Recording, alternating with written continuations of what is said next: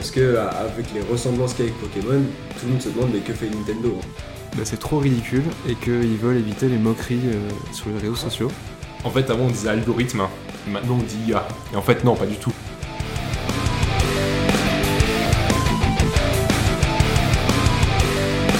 Le meilleur moyen de prédire l'avenir est de le créer. Bienvenue dans le podcast, le podcast qui parle produit, entrepreneuriat et tech.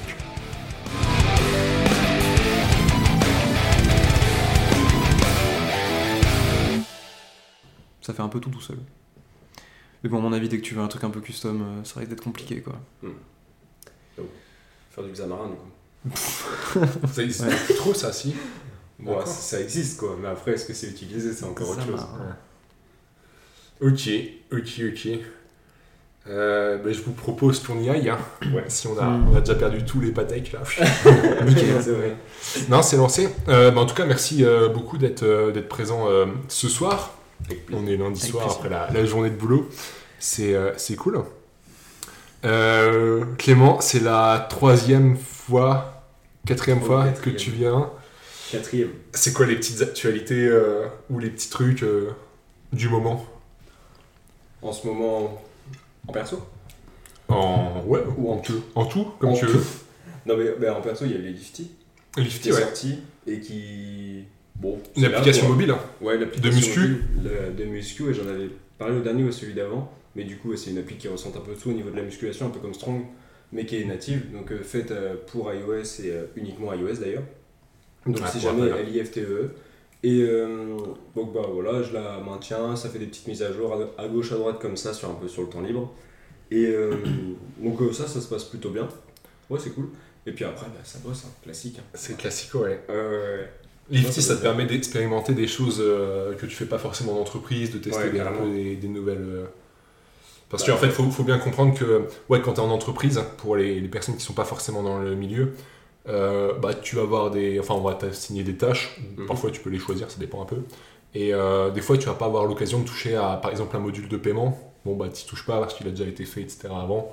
Là, ça peut être l'occasion Ouais, de, de le faire une fois, machin, de comprendre un peu, etc. ouais, Et ouais, c'est L-I-F-T-E-E Ouais. et, et pas Y. Ah non, pas Y. Donc, euh, si on a des. Grosse concurrence. Attention, sur deux applis pas du tout utilisées par rapport à Strong, mais la concurrence quand même. Si on a des auditeurs, euh, j'ai des potes qui aiment bien la muscu. Euh, mon pote Nico, mais il a un, enfin il écoute, hein, je sais. Et moi, il a un Android par contre, je Oh crois. non. Aïe aïe aïe. Nico achète un iPhone et prend Lifty, Ouais, E, ce- ce sera E, L-I-F-T-E, et ce sera rentable. Ça sort quand sur Android du coup T'as dit, euh, Ouais. dit troisième, deuxième trimestre 2024, c'est ça? Ouais, du coup, c'est- là, c'est ma quatrième fois donc, au podcast, ouais. Euh, c'est absolument pas prévu pour Android. on verra ça plus tard. Mais par contre, euh, enfin, si, on va dire que c'est prévu dans le sens où je le ferai, mais c'est clairement pas pour maintenant. Mais Après, s'il y a de la demande, euh, n'hésitez pas. hein. Faut, faut juste me faire un retour et, euh, et comme ça, je saurai qu'il y a une demande sur Android aussi. Ben, je te dirai, je te dirai si j'ai des Voilà. retours et tout. Euh, ok, ok, super. Et euh, ben, Lucas, c'est la première fois que qu'on te reçoit. Oui. Euh, je suis très content. Euh, bah, est-ce que tu peux te présenter euh, rapidement comme tu le souhaites Ouais, bah, moi je travaille chez Inflexis, euh, entreprise nommée déjà sur le podcast. Euh, donc c'est une entreprise à Mérignac qui se spécialise dans euh, les applications mobiles, euh, pas mal d'applis bancaires euh, et d'autres applications aussi. Et voilà, donc je suis développeur iOS, cross-platform avec Flutter, un peu de back-end aussi à côté. Voilà, je touche un peu à tout et, et ça fait deux ans que je suis dans l'entreprise et, et ça se passe plutôt bien. Voilà. Et euh, super. Tu préfères quand même le le mobile, l'iOS Ouais, les clairement, iPhones que- clairement, ok. clairement, clairement. Que- Après, oui. j'aime bien le cross, le cross-platform avec Flutter, par exemple. C'est quand même très agréable, je trouve, de développer. Euh, juste le web, c'est un peu... euh, C'est pas trop mon truc, quoi. ouais. C'est souvent ça avec les, les développeurs mobiles, on, on pense un peu toujours, la- on, on pense un peu tous la même chose, où le web c'est un peu chiant, quoi. C'est un peu tout le temps les mêmes problèmes, c'est un peu tout le temps la même chose, c'est pas... Hmm. Ça manque euh, d'une complexité quand même, je trouve. Ouais, c'est toujours le même top 3, hein. native, cross-platform, web. Ouais. Ça s'arrête là. Mhm. Cross-platform, on avait défini ce que c'était ou pas On va, on va le, juste Ouais. leur dire pour les auditeurs. Ouais. Euh, en ouais, en fait, c'est euh, lorsque tu développes une application mobile, bah, aujourd'hui, tu as Android et iOS qui existent. Et euh, iOS, c'est les iPhones. Donc, c'est le langage, hein. bon, iPhone, mais pas que, qui s'appelle Swift. hein. Android, c'est euh, Google. Et c'est le langage, euh, bon, soit le langage Java, soit le langage Kotlin, hein, de plus en plus Kotlin. Et euh, on a des, euh, des autres GAFA qui essayent de craquer un peu le truc, c'est-à-dire d'amener des technologies qui permettent de faire les deux. Parce qu'en fait, lorsqu'une entre- lorsque, ça c'est vraiment pratico-pratique, mais lorsque vous lancez une entreprise, il y a toujours le problème, enfin le premier problème qui était, enfin qui, ouais, qui est apparu, pardon, c'est euh, bah, il faut une application pour Android et une application pour iOS, et euh, forcément, c'est deux applications différentes. Il faut maintenir les deux côtés, c'est-à-dire qu'il faut coordonner, coordonner pardon, deux équipes qui avancent à peu près en même temps, plus ou moins, et, euh, et ça, ça coûte sur le papier, sur le papier vraiment deux fois plus cher. Ouais. Et sur le papier. Après, il y y a plein de subtilités. Et il y a beaucoup de, ouais, de, enfin, d'entreprises. Enfin, Facebook a tenté de faire euh, un outil qui s'appelle React Native, c'est-à-dire qu'avec une seule base de code, un seul code, pouvoir porter les applications sur les deux plateformes. Ouais. Et euh, Google a fait ça aussi avec Flutter, euh, c'est-à-dire qu'avec une seule euh, base de code, vous pouvez porter l'application sur les deux aspects, enfin sur les deux, Ouais. euh, les deux, euh, les deux systèmes. Et euh, c'est assez intéressant. Et euh, enfin, bon, pas toujours, mais c'est vrai qu'il y a un peu ce, dans, le, dans le game du mobile, il y a parfois, euh, on aime bien dire, on est soit natif, soit euh, enfin, soit Andro- iOS, Android, soit on est cross-platform, euh, soit on est. euh, Enfin, souvent, c'est les développeurs web, ils font du web aussi. Mhm. Et euh, toi, Lucas, tu entre du coup euh, Flutter, qui est la technologie de Google, et euh, l'iOS euh, natif porté par Apple, c'est quoi les, enfin, les différences notables et pourquoi t'aimes bien un peu les deux entre guillemets? Euh, différence notable, c'est surtout le langage qui a changé. Donc, euh, bah, comme tu as dit tout à l'heure, euh, iOS c'est du Swift et euh, Flutter c'est du Dart, un langage qui a été fait spécialement pour Flutter. Euh, donc, ça, c'est la, différence principale. Après, bon, c'est beaucoup de. C'est une question de goût finalement. Euh, au final, bon, les deux sont un peu, je trouve, équivalents. Euh, mais voilà. Et aussi, la différence entre toutes ces technologies, c'est que pour le cross-platform, c'est que React Native, par exemple, ça va traduire en fait ce que tu fais en React en composant natif. Donc, par exemple, euh, je sais pas, euh, on va dire en, Android, euh, bah, tu as un composant qui va représenter du texte. En, iOS, tu as un autre composant qui va représenter du texte. React Native il va vraiment traduire son composant texte en le composant texte iOS, le composant texte Android. Flutter, lui, il va avoir une, une, une approche bien plus radi- radicale, où il va carrément avoir son propre moteur de rendu. Donc il va choisir exactement comment il va dessiner l'appli, en fait. Ça, c'est intéressant pour les applications qui sont graphiquement un peu, euh, un peu spéciales, tu vois, avec euh, une apparence euh, très spécifique qui rappelle pas du tout le natif. Voilà, et après il y a la troisième... Il y a vraiment cet aspect, excuse-moi je te coupe ouais. rapidement, mais pour vraiment comprendre, Flutter il te dit laisse-moi l'écran et laisse-moi faire ce que je Exactement. veux avec. Exactement. Alors que React Native, il va en fait Mhm. traduire un peu. Et il y a une troisième façon de le faire, c'est d'avoir carrément euh, une partie de- du navigateur de- du téléphone euh, insérée dans l'application qui fait tourner en fait un site. Ça, c'est l'hybride. Ouais. Et ça, faut arrêter. Je me disais, J'allais demander, est-ce que t'as un avis sur l'hybride, du coup mais... Ouais, c'est quelque chose qui était bien, on va dire, à l'époque. Ouais. Et qui était, enfin, c'est bien parce que ça a été le premier changement de passer de deux bases de code à une seule. Donc c'est quelque chose qui est quand même assez costaud. Mais maintenant, bah, ça, enfin, malheureusement pour eux et heureusement pour nous, il y a des nouveautés. Et euh, bah, ça a plus vraiment lieu d'être en fait. Mm. Parce que bah, React Native et Flutter, euh, clairement, ils ont montré qu'ils étaient bien supérieurs à, à, en l'occurrence, par exemple, prendre une techno comme Ionic, qui lui fait de l'hybride. Mm. Et du coup, il faut mieux cohabiter entre soit on fait du natif iOS, iOS Android, soit du coup on part sur bah, Flutter ou React Native. Ouais. L'hybride bah, existe encore, c'est encore utilisé, on, on en a déjà fait, on en fait, mais on va dire que c'est pas le plus. euh, Ouais. Maintenant, c'est pas ce qui se fait le mieux, quoi, on va dire. Ouais, ça, Ça cause, ça- ça beaucoup de problèmes parce que c'est quelque chose qui, de, de sa nature, est bancal en fait. C'est. Ouais, C'est, euh, c'est- on a vraiment fait un pont, quoi, histoire de, pouvoir pallier Après, un problème. Je, je dirais que l'avantage principal quand même, c'est le fait que bah, les, les développeurs web, ils peuvent faire du mobile avec ça. Vrai. Donc si jamais bah, tu as une entreprise qui, euh, fais plutôt du web et que tu as un contrat potentiellement pour euh, du mobile, ça peut être intéressant. Il n'y a pas besoin de monter en compétence sur du mobile. Non. Pour qu'on enfin, pas Il besoin. y, a quand même des trucs, mais. Il y a des petits trucs, oui. mais on va dire qu'on s'en sort beaucoup plus facilement. Quoi. Ouais. C'est vrai. Toujours l'aspect financier hein, qui rentre en compte. Oui, aussi, hein, c'est voilà. toujours pareil. hein. C'est de la guerre. Un peu. ouais. Ouais, et, nous, et nous, chez Inflexis, on, on était beaucoup sur l'hybride. euh, et puis on est, là, on va passer sur du Flutter cross-platform. euh, Ouais. On a la première application qui est en train d'être développée. Et euh, potentiellement, bah, à l'avenir, n'utiliser que ça. quoi. Ok. Et euh, moi- quand je pense, euh, pour illustrer, quand je pense hybride, je pense à MPG, mon petit gazon. Euh, je sais pas Ouais. si tu as testé, euh, Lucas. Je sais pas quelle techno c'est ça. C'est, euh, tu vois vraiment que les écrans, ils prennent du temps à charger. LinkedIn. Des LinkedIn, hein, bien sûr. Si on veut parler au plus grand monde, euh, LinkedIn, c'est de l'hybride. Ou Amazon. Amazon, Amazon. j'ai pas la C'est clairement de l'hybride. Tu penses? Ah oui, Je sais pas si ça l'est encore ou pas. là j'en suis sûr. Ah, c'est vrai que c'est J'en suis sûr parce que tu- quand tu passes de. Tu sais, tu peux changer ta zone, ta région. Ah oui, c'est vrai. Quand tu passes de Amazon.fr à Amazon.com, le site, le, le, le- j'allais dire le site, le- l'appli change carrément d'apparence. Ouais, c'est vrai. Donc à mon avis, c'est juste un site qui tourne dans une appli quoi. C'est Oui, c'est vrai Ouais. qu'il y a moyen que ce soit ça, ouais. c'est un truc qui change constamment donc. euh, Et je suis même pas sûr que dans les sources de l'appli mobile, il y ait vraiment tout. J'ai l'impression vraiment que ça charge d'un truc externe en fait. Ouais, ça les récupère. Et Ouais. hop, mais enfin, c'est abusé quand même. Ouais. Ah, ça a l'air d'être un bordel C'est appli. euh. quelque chose, ça, quand même. Ouais.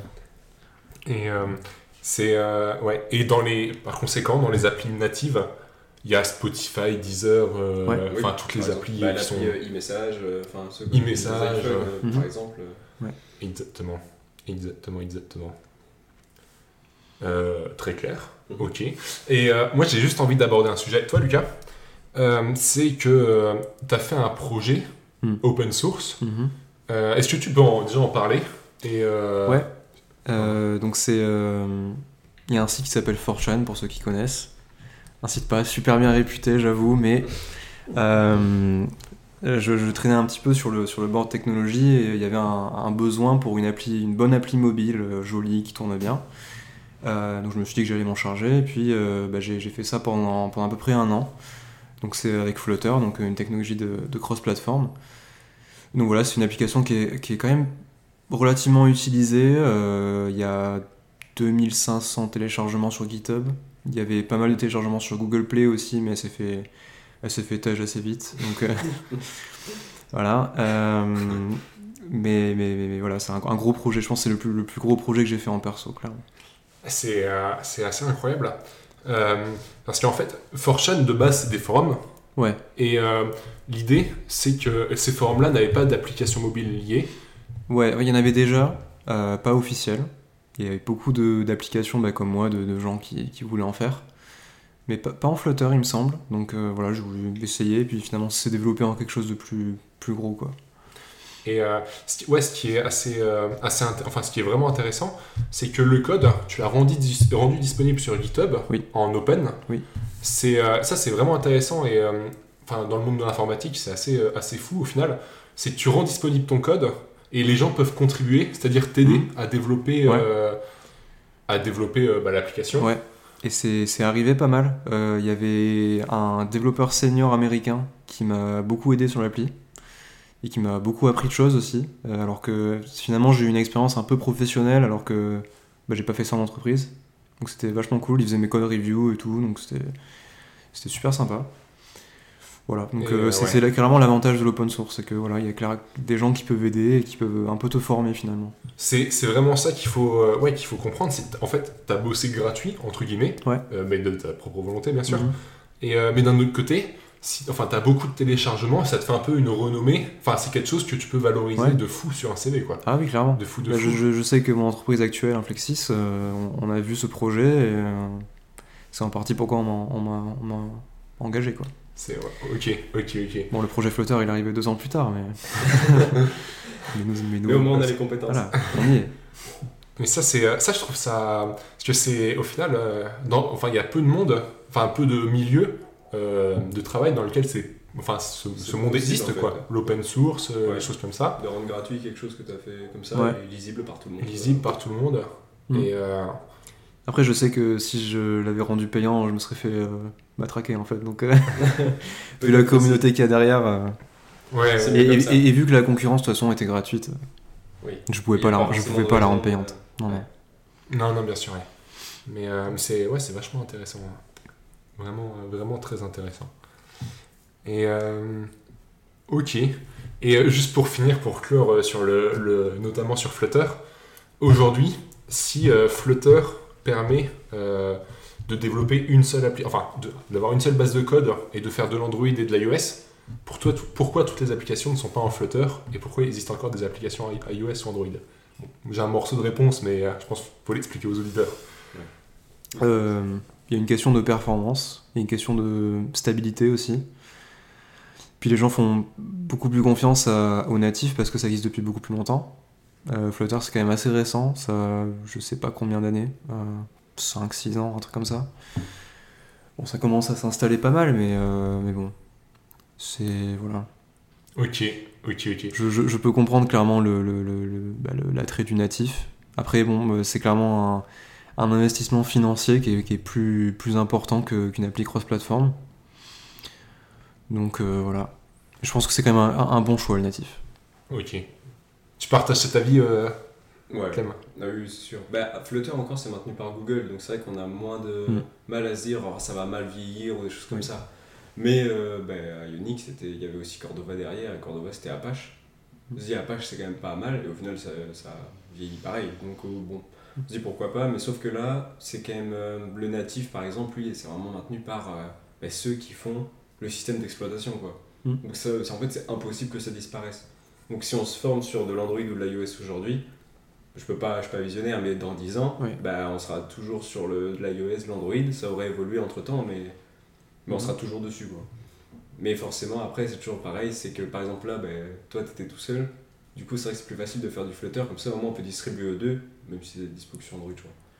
Mais bon, dans l'idée quoi. Il y, a- a eu quelques soucis, mais maintenant c'est bon. Mais dans l'idée, c'est ça, quoi. Ouais. C'est aussi que si jamais quelqu'un est tout seul, là, par exemple, bah, j'ai fait Lifty, bah, Lifty Android, il faut que je reparte de zéro et que je recode tout. Donc, Mhm. euh, c'est c'est forcément ça qui est plus compliqué quand on est une petite équipe ou alors qu'on n'a pas de budget. Forcément, euh, Mhm. ça fait du bien le cross-platform, quoi. Mais aujourd'hui, si tu as fait Lifty, pour vraiment que les auditeurs comprennent, si tu as fait Lifty en, en natif, c'est parce que pour utiliser un peu les technologies Apple, Ouais. que tu pas forcément assez euh, directement, enfin, ou- comment dire Euh, Ouais, je vois ce que tu. En gros, vas-y, vas-y. En entreprise, euh, ben, je bosse sur une appli bancaire qui, a- qui date un petit peu. Donc euh, là, on la remet au goût du jour, tout ça, mais forcément, elle date. Et il faut composer avec euh, le vécu. Quoi. Il y a de l'historique, il faut faire avec. Et l'appli, elle est énorme, elle est vraiment très très grande.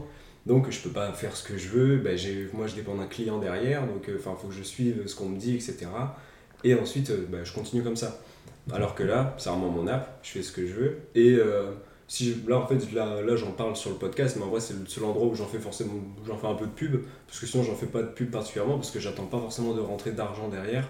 Donc, c'est juste entre guillemets pour et m'amuser, comme ça, à bosser des technos euh, chez moi, tranquille. euh, et en même temps, je fais ce que je veux, quoi. Donc, Mm. euh, bah, oui, c'est vrai que maintenant, il y a un module de paiement dessus avec Apple Pay, donc euh, pour des, un abonnement euh, annuel. Et euh, bah, ça, c'est pas quelque chose que je pourrais mettre sur l'appli bancaire. Alors que là, j'ai pu le faire, comme ça, je, je suis formé dessus. Et je sais pas si demain, dans 10 ans, je sais pas, je change d'entreprise, bon bah au moins je peux vendre aussi le fait que bah, je sache faire ça, parce que je l'ai déjà fait euh, en tant que perso quoi. Ouais, c'est super intéressant aussi. Et euh, enfin, tu fais de la pub, mais euh, tu sponsorises pas le podcast. Non, Malheureusement, pas encore. Mais quand j'aurai un bon chiffre d'affaires, n'hésitez pas, Lifty, ça y va, les auditeurs, on paye, on paye, cher. on paye. 4,4 4,90 par an, c'est vraiment pas cher. C'est vraiment pas cher. Et moi ça me soutient. C'est vraiment pas cher. Non, mais là là aussi où je voulais en venir, c'est que sur le projet euh, bah, Living View que je porte, entrepreneurial, j'ai besoin d'accéder euh, à l'iPhone, au LIDAR, la partie Oui, LIDAR. Oui. Et c'est euh, aujourd'hui, il n'y a que les iPhones qui ont un LIDAR, sauf certains Samsung, mais euh, Ah. les Samsung. euh, ah, non, je dis peut-être n'importe quoi. Bon, il n'y a que les iPhone Pro. Et euh, Oui, trop en plus. l'iPhone te donne accès à ce LIDAR par des API, c'est-à-dire vraiment. euh, Bon. C'est Apple qui met à disposition. il met à disposition avec des, des fonctions, etc., euh, la- le LIDAR. Et donc, euh, ça aujourd'hui, je pense pas que j'aurais pu le développer en Flutter, enfin la partie là du moins. Non. Tu es obligé de faire un, un pont avec. euh, Mhm. Enfin, si, si, tu- si je voulais le faire en Flutter, À un moment, j'aurais été obligé de Ouais. passer euh, par un pont, enfin Ouais, ouais. un bridge, le, le terme exact, il me semble. Mhm. Mais euh, Ouais, c'est vrai que pour des spécificités, genre que là il y a un fort euh, Ouais. métier, on va dire, derrière. C'est pas juste une appli, euh, je sais pas, qui fait, enfin je sais pas, par exemple là, juste une appli de muscu que j'aurais pu faire en Mhm. cross-platform. Là c'est vraiment une appli où on prend des plans en 3D, on utilise le- Ouais, vraiment ouais, le ouais, capteur ouais. du téléphone. Quoi. Là, ça- là, ça repose vraiment sur une fonctionnalité iOS, donc euh, Ouais. ça a beaucoup de sens de faire ça en natif. Ah oui, le, le lidar, c'est une. euh, On, on va, bon, je vais vulgariser de fou, mais c'est une caméra qui est en plus sur les iPhone Pro pour euh, avoir euh, l'accès à la distance, euh, des choses comme ça, des données en plus. C'est vraiment très vulgarisé hein, Elle est à côté du module photo pour ceux qui ont un iPhone Pro. pour les iPhones. quoi. c'est le la petite caméra noire là, foncée. Mhm. Ok, ok, ok, ben c'est super, Euh, c'est top. Mm. Propose qu'on passe au sujet. Bon, le podcast, euh, ça, on a fait une bonne intro, mais c'était super intéressant en tout cas. Mm. Ouais. Euh, on, comme d'hab, on fait un peu les petits sujets, Ouais. plus ou moins petits. Euh, petit quiz, hein. j'ai hâte. Et, euh, Nous aussi. et, euh, et euh, petit débat à la fin. euh, bon, Ok. ça, va être, ça va être très chouette. Euh, T'avais des sujets, euh, Clément? Ouais, j'en ai deux, j'en ai un qui est relativement rapide, l'autre peut-être un petit peu plus long. et- Mais le premier il devrait parler à peut-être un peu plus de monde. Est-ce que vous. Bah, je pose la question, mais bon, j'imagine avoir la réponse, mais est-ce que vous connaissez Palworld Non. Ah, parfait, je pourrais t'expliquer. Ouais, bien sûr. Palworld, c'est un, bah, c'est un jeu vidéo qui est sorti très récemment, c'est sorti en janvier 2024. Et en gros, ça. euh, comment dire Donc, c'est fait par euh, The Pocket euh, Company, je sais plus comment ça s'appelle, un truc comme ça. Et en gros, bah, c'est un peu le Pokémon-like. Si jamais vous avez entendu parler de quelque chose qui ressemblait à Pokémon dernièrement, c'était carrément ça. Et parce que ça reprend un peu les mêmes codes, où on a donc des pales qui sont attrapables avec des pal balls. Il y a un paldex dessus. donc ça, vraiment, ça reprend les codes finalement de Pokémon, mais sauf que le design est beaucoup plus agréable par exemple les derniers Pokémon qui sont sortis sur Nintendo Switch. Et en plus là il est sorti donc euh, sur Steam, donc euh, pour tous ceux qui ont des PC, Steam, etc. Et Xbox, euh, Xbox Game Pass également. Et donc ça fait beaucoup réagir parce que avec les ressemblances qu'il y a avec Pokémon, tout le monde se demande mais que fait Nintendo en fait? Parce que Nintendo, bon je sais pas si vous le savez forcément, mais au niveau de la propriété intellectuelle, ils sont relativement secs. Un peu, ouais. À ce niveau-là, ils rigolent pas du tout, ils ont une armée d'avocats derrière, et dès qu'on sort euh, quelque chose qui pourrait potentiellement être lié à Pokémon ou quoi que ce soit, Mhm. on, on- bah, on a les avocats qui font toc-toc et qui nous disent bon bah maintenant vous l'enlevez quoi. C'est aussi gentil que ça, il n'y a, pas de- y a pas de débat. Ouais, Il y, avait une histoire comme ça avec une, une fille au Japon qui faisait du, du fan art, je crois, de, de, de Pokémon. Donc elle faisait des, des, des, euh, des- des- des mangas en gros dérivés de Pokémon. Et euh, bah, ils sont carrément arrivés euh, chez elle et tout. Euh, ouais, il- elle, a, elle a passé quelques jours en prison, il me semble. Donc euh, Je rigole pas. hein. si vous Ouais, habitez au Japon, évitez d'enfreindre les copyrights de Nintendo. Ouais. Ils sont vraiment intransigeants en fait. Ouais, c'est un truc quoi. de fou. Ils, ils ont fait des, des- des procès, mais ils ont ruiné la vie de, de certaines personnes. Un mec qui avait, qui avait euh, fait un, un hack de Switch, je crois, ou un truc comme ça. Enfin, il s'était fait, mais sa, vie est foutue, quoi. Mais c'est vraiment un truc de fou quoi. Mhm. C'est vraiment l'entreprise, on va dire qu'elle est même connue pour ça. Bah, Si Mhm. on est un peu tech, etc., elle est vraiment connue pour ça. Ouais. Et euh, là en fait, bah, du coup, tout le monde se pose la question mais pourquoi ils font rien Enfin, c'est pas lourd en fait, parce que c'est pas. Enfin, là, je veux dire honnêtement, donc on peut se dire oui, mais machin, on voit forcément les. euh, Enfin, tout ce qui va avec, c'est vraiment, il n'y a pas aucune coïncidence quoi, on le voit, c'est c'est clair plutôt. Et du coup, en fait, la semaine dernière, il y a euh, donc sur le site de The Pokémon Company, donc qui appartient à Nintendo et c'est ceux qui font Pokémon, c'est marqué que l'entreprise a reçu beaucoup de signalements concernant le jeu d'une autre entreprise sortie en janvier 2024. On se demande lequel. On se demande lequel. Il y en a beaucoup qui sont sortis en janvier 2024. Nous n'avons accordé aucune permission concernant la propriété int- intellectuelle de Pokémon pour ce jeu. Nous avons l'intention d'enquêter et de prendre des mesures adaptées pour le cas où la propriété intellectuelle de Pokémon ne serait pas respectée. Donc, on va dire que pour l'instant, bah du coup, ils sont juste en enquête, mais, euh, mais ils sont sur le dossier, quoi. Ça montre bien que forcément, ils sont pas passés à côté de, de la nouvelle, sachant que Palworld, pour situer un peu, c'est le troisième ou deuxième jeu le plus téléchargé ou joué sur stream en même temps, alors qu'il est sorti en janvier. Donc c'est quand même quelque chose qui est relativement impressionnant, c'est derrière Counter-Strike, je crois. Donc euh, c'est Ouais, un- histoire de dire que... Tu peux pas passer à côté, c'est pas un petit jeu quoi. non, non, Mm. vraiment, c'est monstrueux ce qu'ils font en ce moment. Bon, j'ai un peu décrit le jeu rapidement, mais c'est vrai qu'il y a des spécificités à Palworld, donc on peut mettre par exemple des armes. avec des Pokémon. Donc c'est quelque chose, on a un camp de base, etc. Enfin, c'est quand même, il y a des différences. Mais je me demande comment ils ont fait. Bah, ils doivent avoir des avocats aussi, pas le World. Je et pense. se dire que. Euh, je sais pas si c'est qu'ils ont étudié chaque point de la propriété intellectuelle qui entoure Pokémon et ils se sont dit hop là, juste la limite elle est là, du coup on va faire Ouais. quelque chose de hop la limite elle est juste derrière, comme ça euh, on va dire juridiquement ils sont, Mm. ils sont tranquilles quoi. Ouais, je pense que Nintendo a, a pas matière à faire un procès. Mm. C'est trop différent. Euh, c'est pas parce que euh, le style est un peu le même que qu'ils pourront faire quelque chose. Il n'y a, y a, pas- y a aucun plagiat dans ce jeu. Ouais. On dit, comme ça, de- on a un- une intuition qui nous dit qu'il y a plagiat, mais non. En fait, euh, ça peut pas être plagiat. Parce qu'il y a pas de. Les modèles sont pas les mêmes, les designs sont pas les mêmes. À partir de là. Le, euh, le- le genre de jeu, bah, ça, tu peux pas, Tu- il peut ouais. pas y avoir plagiat là-dessus, parce que de toute façon, Pokémon, euh, c'est un, un type de jeu qui existait avant Pokémon.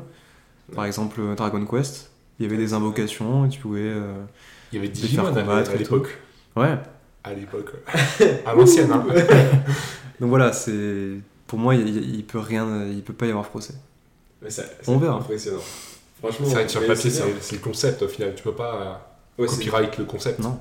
C'est dur de dire juste bah, enfermer, je sais pas, des espèces de pseudo-animaux dans des boules pour après les réutiliser plus tard. C'est quelque chose qui est vachement abstrait quoi. C'est Mm. comme avoir, je sais Mm. pas, une monture ou quelque chose dans son inventaire. Enfin, c'est pas. Ouais.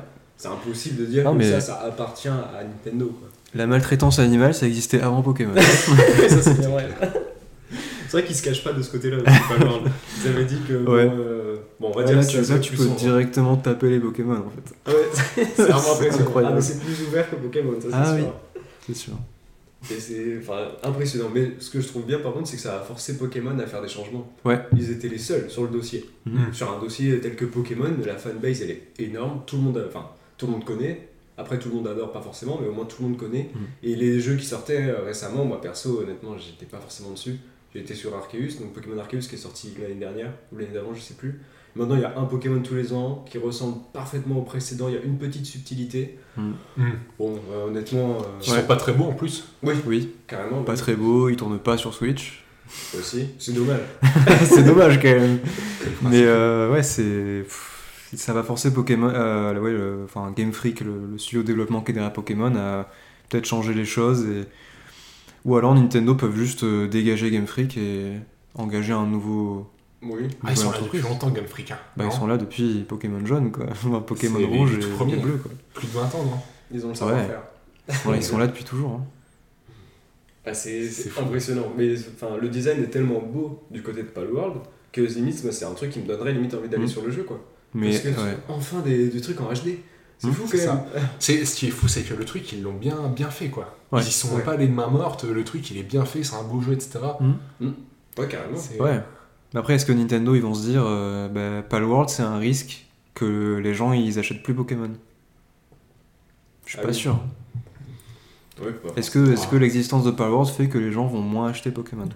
Je pense pas, honnêtement. Ouais, je je pense que c'est pas un autre, plus. un autre Voilà. besoin. Donc si Nintendo pense la même chose, ben, ça ils- va, ils feront rester comme ça. quoi. Ouais. Oui. Ouais, c'est vrai. Sachant que Palworld, ils avaient, là, ils ont prévu de sortir ben, un mode PVP, des Mm. choses comme ça. Enfin, PVP, c'est joueur contre joueur, donc c'est vraiment se, se taper dessus, quoi. Ce qui est ben, l'inverse un peu de, de, de la base, on va dire, de par exemple Pokémon, où c'est juste ben, on combat, mais face à, face à l'ordinateur, quoi. Mm. Et c'est venu après de pouvoir euh, jouer entre joueurs. Bah là, en fait, ils vont faire la même chose, quoi. après, quand on y pense, c'est pas vraiment de la concurrence, vu que ça vise pas les mêmes joueurs. Aussi. C'est pas le même genre de jeu, finalement. Palworld, c'est plus un MMO, finalement, un MMO un peu, un peu, un peu dans le style Rust, un peu dans le style... euh, je sais pas trop Plusieurs quoi. styles, quoi, on va dire. Poké- dedans. Pokémon, enfin, ça va pas être le même public, du tout. Je pense pas. Ah bah Pokémon c'est super lisse, c'est très euh, pour tout le monde, Ouais. Hop, ça peut vraiment être pour quelqu'un de genre de 10 ans comme... Ouais. euh, Je pense pas que ouais, un, jou- un joueur de 10 ans qui a une- juste une DS, euh, ben, enfin juste une Switch plutôt, ça. Maintenant, il va pas jouer à Palworld quoi. Non. À Non, part, si, à part s'il sort sur Switch, mais ça arrivera jamais. non voilà, je pense que- non, ça va être très Non. bonne idée, non. Mais bon, j'espère Ça- que Pokémon fera quand même quelque chose, parce que pff, leur jeu, honnêtement, bah en fait en vrai c'est parce, qu'ils, euh, Ouais. parce que c'est la licence, et parce que bah, Pokémon ça reste Pokémon, mais euh, pff, c'est dur quoi, franchement. euh, C'est- Tant, tant que les gens achèteront Pokémon, ils arrêteront pas. Voilà, c'est vrai, ah bah c'est sûr à il, faut, hein. il faut voter avec son portefeuille. C'est vrai. C'est bien vrai. Peut-être que ça va les forcer, enfin les forcer, leur mettre un petit coup de de, d'électro, un petit électrochoc et leur dire ah on va peut-être un peu réinventer le jeu, enfin mettre d'autres Mhm. mécaniques. C'est optimiste. C'est, optimiste. On va dire que s'ils pensent à l'argent, Palworld de Ouais. ce côté-là, ils ont bien gagné, je pense, parce que bah, c'est 30 euros le jeu, je crois. Donc, euh, vu Ouais. tout ce qui a été fait, euh, Ils se mettent bien là. ouais, je pense que là, ils sont très très bien. C'est financé pour les prochains développements, c'est très bien. Donc, euh, Nintendo, s'ils voient ce côté-là aussi au niveau argent, euh, Oui. Mais bon, bon, c'est pas aussi simple que ça, on va dire. Je pense. Ouais. Il y a plein de trucs. Ça, C'est- c'était un peu la news. Un peu, un peu du moment, quoi. C'est. Ouais, bah ouais. ouais. Tu joues pas toi, le clem à Non. Palworld Lucas non plus J'ai pas encore joué. Pas encore joué. C'est prévu Peut-être Hmm, Peut-être. Ah. Je sais pas, ce genre de, ce genre de jeu, en, en général, je, je tiens pas euh, longtemps. Au bout d'un moment, je passe à autre chose. Ok, ouais, je comprends. je comprends. Il y a déjà Zelda qui est en cours. Ouais, c'est vrai. Ça vrai. fait longtemps ça. Et toi? Moi, non, moi FIFA, hein. Hein, petit match, après bosser. On dit en 2026 sur la carrière. De 2029 bientôt, les Girondins qui gagnent la Ligue des Champions, bah voilà quoi. Ça fait rêver un petit peu. Ça fait rêver euh, les Girondins parce que la SNL n'est plus disponible à la commission nationale, enfin voilà, on en est là. Euh, moi, je, là, je joue en ce moment à Half-Life, un jeu qui est sorti en 98. C'était avant. Counter-Strike ça, non Ah, Ouais. Counter-Strike était un mode de Half-Life. D'accord. J'avais moins de ans. Il y a, il y a- il y a encore. ah, t'étais pas né hein Peut-être- Quand il est sorti, peut-être moi non plus. hein. Enfin, euh, Ouais, j'étais ça arrivé se en jouait, même quoi. temps, ouais. Mais, euh, et pourquoi t'es allé sur, euh, sur le jeu là Parce que euh, bah, je suis un grand fan de, de la série. Euh, Half-Life 2 bah, qui est sorti en 2004, je crois. Je suis en train de massacrer les dates. Là, t'es sur Euh, Half-Life 1. Ouais, le 1. Ah, Le 2, c'est un, de mes- un de mes jeux préférés. Euh, c'est juste incroyable. C'est juste l'un des meilleurs jeux de tous les temps, en fait. Euh, Ouais. clairement. Enfin, euh, objectivement, le, le jeu a eu une, une influence sur l'industrie du FPS euh, qui est juste énorme. Et euh, bah, le Half-Life premier aussi euh, était, était énorme. Et euh, ouais, récemment, bah, Half-Life a fêté ses 25 ans. Récemment, c'était il y a 3 mois, quoi. Et ils ont, ils ont fait une mise à jour du jeu. Ah, c'est fou. Ils ont ajouté des, des maps euh, dedans. Incroyable. Ils ont ajouté des maps, des skins de joueurs, euh, ils ont corrigé des bugs aussi, qui étaient présents, voilà. c'est euh, 25 ans après. 25 ans plus tard. euh, les voilà, gars, c'est ça. c'est- Il y a un c'est- ticket dans Gira depuis 25 ans, ils se sont dit, ah, allez, c'est pas voilà, mal. c'est c'est Valve, quoi. Voilà, Toujours surprenant. C'est fou. Ouais. Ouais, c'est c'est vrai que c'est assez fort quand même de faire une mise à jour aussi complète C'est d'un jeu incroyable. 25 ans plus tard. Ouais. Les, le Et, code euh, et tout. euh, Oh, ça devait être une Et, horreur. hein. et- ouais, et vous vous direz peut-être, euh, ouais, c'est peut-être pour vendre le jeu. Euh, pour les 25 ans, il était gratuit. Ah, Voilà. Juste pour le plaisir en fait. C'est- Ouais, c'est juste pour le plaisir. pour joueurs, juste pour fêter, quoi. Fêter les 25 ans. Valve, ils ont fait Counter-Strike aussi. Ils ont fait Counter-Strike, ils ont fait Medal of Honor, ils ont fait euh, Dota. Ah, Dota. Euh, ouais, plein de jeux, plein plein de jeux. Ils ont fait Steam aussi, Oui, c'est entre vrai. autres. Steam Ouais. Ah, c'est, savais- ah, peut-être. Steam, euh, le Ah, savais pas trop. Steam, le Steam Deck. euh, Steam, c'est vraiment. Attends, ouais, Steam, c'est vraiment la plateforme où t'achètes les jeux PC aujourd'hui. euh, Ouais. la, plus, ouais, la ouais. plus grosse plateforme de vente de jeux, Mais ça accessoirement quoi. accessoirement. c'est, c'est fou, hein. c'est fou, c'est fou. Mais euh, par rapport à. Il y a en concurrent, parce que Counter-Strike, quand même un, un FP, enfin, du coup, un jeu de tir à la première personne. Mhm. T'as deux équipes qui, s'a- qui s'affrontent. Ouais. Bon, après, il y a plusieurs euh, nuances, enfin, plusieurs modes de jeu, etc. Mais t'as un concurrent qui est arrivé, qui s'appelle Valorant. Mhm. Et. euh, Enfin, moi, j'ai du mal à comprendre. Et euh, je sais pas si t'as la réponse, Lucas. Ouais. ou même Clément. C'est. Il y a Valorant qui est arrivé il y a pas si longtemps que ça. Mhm. Et depuis, on n'a pas eu un Counter-Strike, un nouveau, ou un truc en réponse à Valorant, quoi. J'ai l'impression que beaucoup sont passés sur Valorant, pas tous, mais beaucoup. Enfin, il y a du monde qui était sur Counter-Strike, qui est passé sur Valorant. Et qu'est-ce que t'en penses? Enfin, c'est quoi ta vision Bah, c'est deux- jeux qui sont extrêmement populaires. Donc ce serait compliqué, je pense, de rentrer dans, le, dans, ce, dans ce space. Quand il y, a, quand il y a deux mastodontes comme ça. Valorant est énorme maintenant. Ouais. Counter-Strike est toujours énorme. Ça le sera toujours. Mais Valorant, c'est quand même des gens de Counter-Strike. Enfin, beaucoup, pas Ah, je Pas forcément Moi, je pense pas. Je pense vraiment que c'est des gens euh, qui sont plutôt attirés par, euh, par l'apparence du jeu. Le fait que ce soit des, euh, des espèces de, de- de héros et tout, un peu à la Ouais. Overwatch. Je pense que c'est ça qui attire. Counter-Strike, c'est c'est une c'est des joueurs qui sont là depuis très longtemps, souvent. Ouais, bah oui, ouais. C'est des gens qui restent. D'accord. C'est- Alors c'est nouveaux pas la même chose. peut-être plus sur Valorant quoi maintenant. Ouais. Les gens qui découvrent aujourd'hui. Et puis CS, c'est beaucoup de, de Russes aussi. Ah ouais Ah oui. Tu vas sur Twitch, tu tapes Counter-Strike, c'est vrai qu'il y a beaucoup de. De Russes, de Polonais, de- ouais, c'est... L'écriture, elle est en cyrillique. c'est- Ah, en, en Europe de l'Est, c'est super populaire. Ah ouais, ok. Ouais. Alors que Va- Valorant, c'est global, et c'est enfin, pas mal dans les pays asiatiques, je crois, en Chine, beaucoup, aux États-Unis, énormément. Voilà. Je pense que c'est vraiment deux publics différents. Ah ouais, ok. Et c'est marrant parce que il me semble que Dota, Ouais. du coup, c'est un jeu un peu. euh, Enfin, si je dis pas. Ouais, non, je dis pas de bêtises. Enfin, tu m'arrêtes, Lucas, si je dis une bêtise plutôt. Mm. Mais c'est un- des jeux d'arène. Mm. Et le concurrent direct, c'est le- League of Legends. Ouais. Et ils ont vraiment deux jeux qui sont sur les un peu sur les mêmes plates-bandes. Mm. Et euh, deux gros jeux qui sont concurrents de fou. Ouais. Apparemment, Dota 2 est très joué à l'international. Et en France, on joue beaucoup le League of Legends. Ah ouais. Mais. euh, Ouais, mais je pense que c'est un peu la même chose qu'avec Valorant et CS. Euh, c'est deux, deux publics différents. Dota, c'est beaucoup plus complexe. Et c'est beaucoup plus vieux aussi. Donc c'est. C'est pas pareil. C'est, euh, League est beaucoup plus accessible aussi. Dota, c'est quand même compliqué de s'y mettre, j'ai l'impression. Je suis Ouais. pas un expert, mais je... c'est ce que j'entends. il est expert sur League of Legends. Ouais, Ouais. Moi, je tire mes, euh, tous mes moves de Manokist. Je sais pas si vous connaissez sur Twitch. Donc, c'était notre pote euh, Antoine qui est passé euh, Dédicace. ici. euh, dédicace à lui, Dédicace à lui. ouais. qui est passé sur ce podcast. Il me semble que Palworld, ça avait été développé avec l'IA. Alors, Il y, a, il y a eu des, des- des- des polémiques là-dessus. Ah, des suspicions, euh, des accusations euh, que, le, que le jeu était, euh, au moins pour les designs de Pokémon, utilisé l'IA. Ils ont dit que non.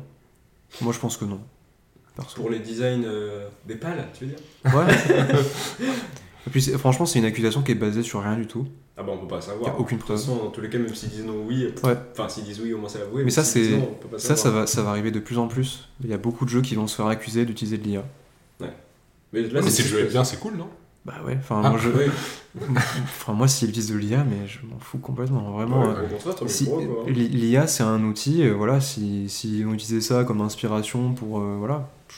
Si le, produit, est- si le produit final est bien, pas de je vois, pas de problème. C'est pareil, ça peut venir en mode euh, la première version Mm. de- d'un des Pokémon est fait avec de l'IA mélangé de je sais pas des images qu'eux ont fait à la main etc.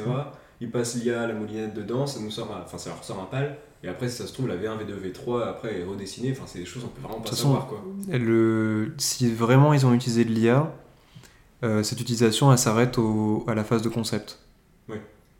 Après ça, bah, c'est modélisation 3D, c'est classique quoi. Ouais, après Euh, faut les faire en 3D. Hein.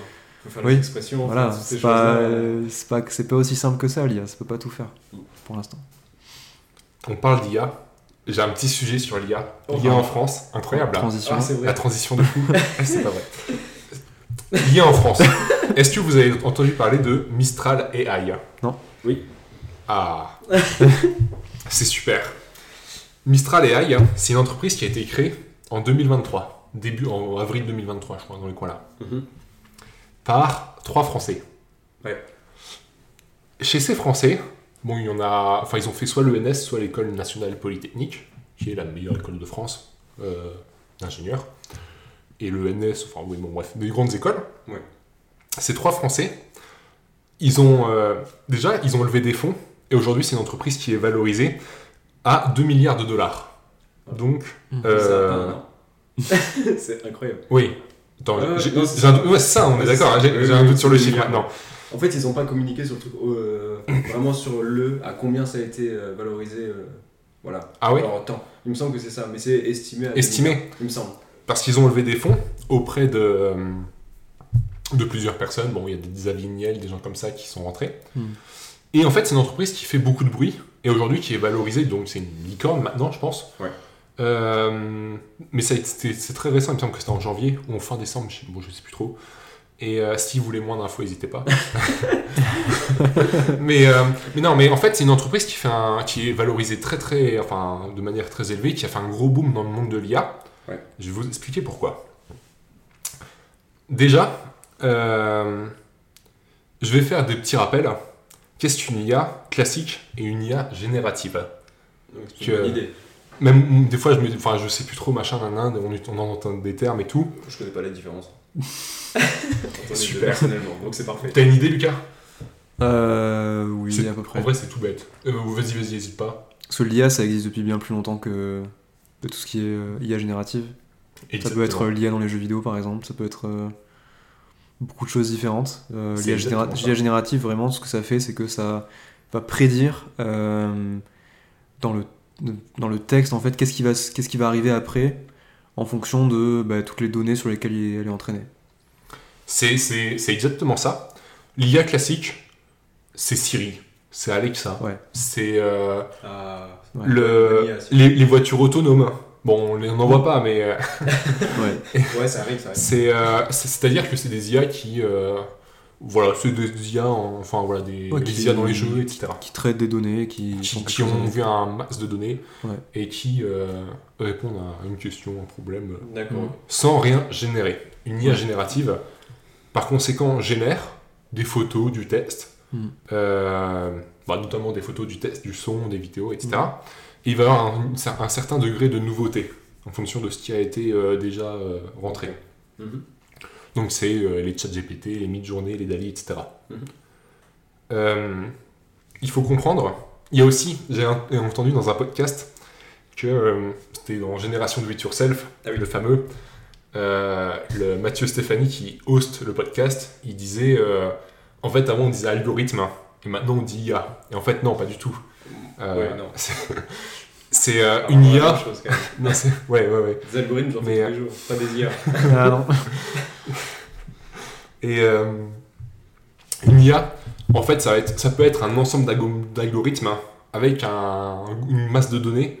Et l'idée, c'est vraiment, euh, tu lui montres, euh, je sais pas, vraiment 10 000 photos de chiens, il va reconnaître un chien à la fin. Quoi. Mm. Ouais. Un algorithme, ça va être une liste de, enfin une suite de D'instructions. d'instructions, je cherche le terme, merci, pour résoudre un, problème un problème. hein. Mm. Et c'est pas forcément, enfin, bon, c'est beaucoup lié à l'informatique, mais pas que forcément. Quoi. Ouais. Dans Oui, ça existe depuis, depuis des siècles. Depuis, Ah, euh, bien ouais. avant l'invention de l'ordinateur. C'est ça, c'est ça, c'est ça. Euh, on va rentrer un peu plus dans le, dans le, dans le sujet. Aujourd'hui, pour les IA qui génèrent du texte, ChatGPT, on parle de LLM, Large Langua- Ouais. Language Model. Pardon. Ouais. C'est vraiment que pour le texte. DALI, c'est pas un LLM. Ok. Euh, selon Cloudflare, un LLM, c'est un type de programme d'intelligence artificielle capable, entre autres, de reconnaître et de générer du texte. C'est ChatGPT, quoi. Oui, d'accord. C'est ok. c'est ça, un LLM. C'est aussi clair que ça. Et donc, Mistral AI, il développe des LLM. Il y en a deux disponibles. Et euh, là, je vais encore pousser le curseur un peu plus loin. En fait, ce qui fait la différence avec ChatGPT, en fait, Mistral est un concurrent de ChatGPT. Si Oui, vraiment, voilà. Clairement. euh, La différence, c'est que aujourd'hui, ChatGPT, c'est disponible en, en ligne. C'est-à-dire que, enfin, on se un site internet, on a un- vraiment euh, l'endroit où on peut rentrer du texte, et ChatGPT nous répond. Si on n'a pas internet, ça marche pas. Ouais. Ouais. Pourquoi c'est comme ça? C'est parce que pour euh, héberger ChatGPT, il faut une puissance de calcul énorme.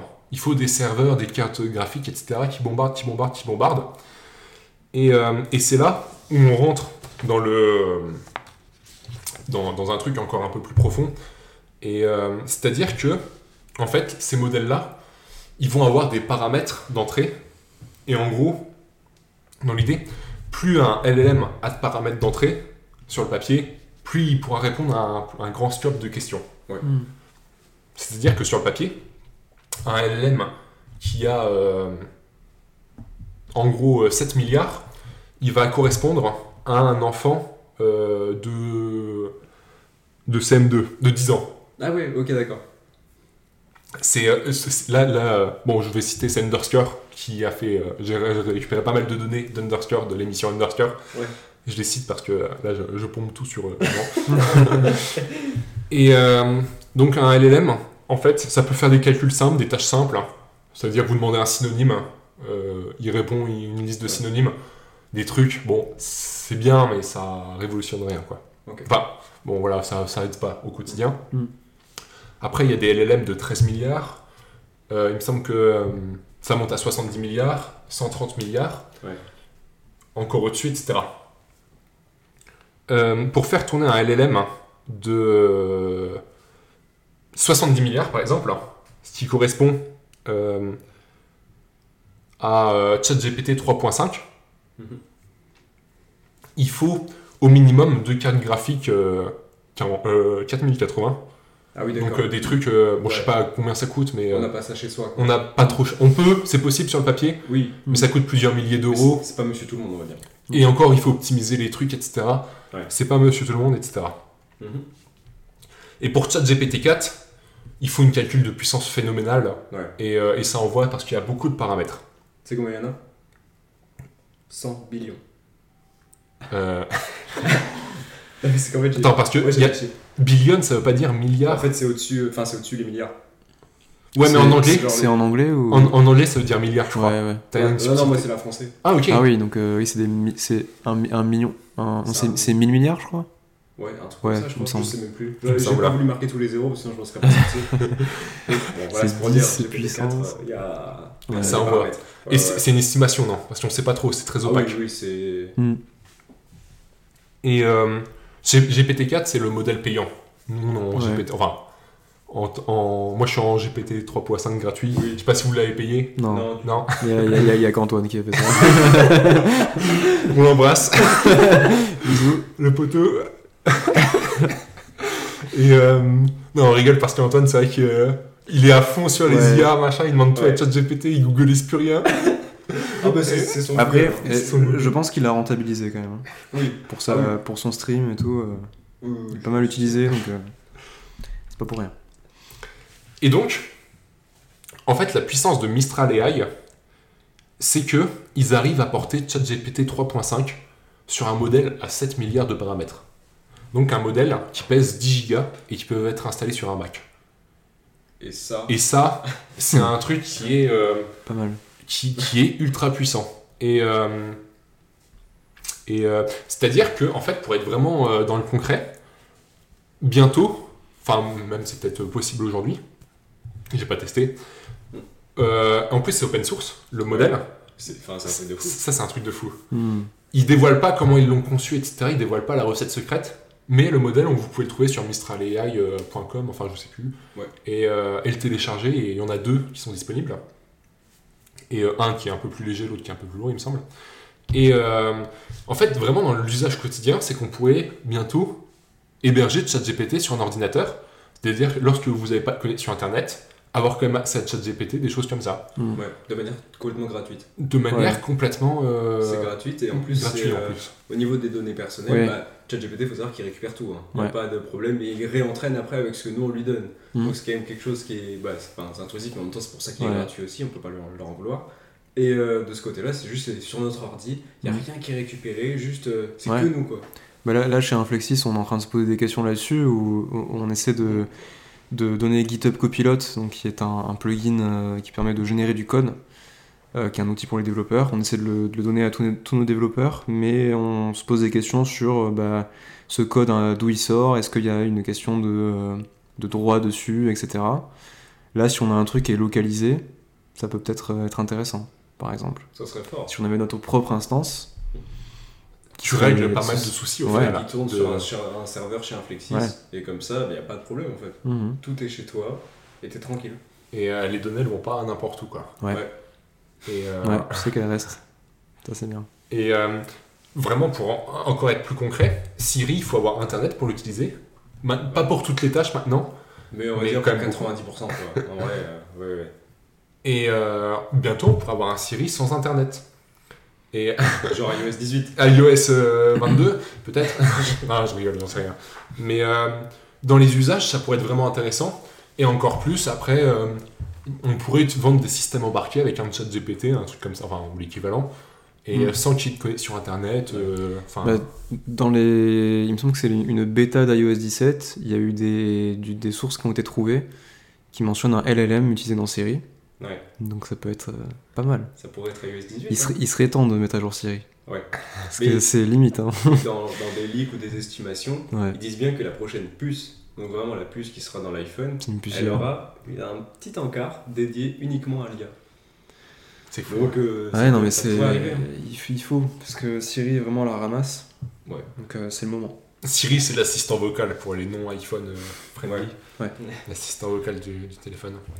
Et, euh, et ouais, par conséquent, c'est une entreprise euh, bah, française qui est, euh, qui est à Paris. Ils recrutent des développeurs euh, back-end, front-end, full stack. Tu sais d'où 80K à l'entrée. Euh, pardon, Ah, le salaire. euh, le salaire 80K, il y a marqué sur l'offre. 80K à l'entrée C'est du Django en back, du. Python. Et euh, Ah oui, donc c'est quand même. c'est pas mal. C'est pas mal. Hein.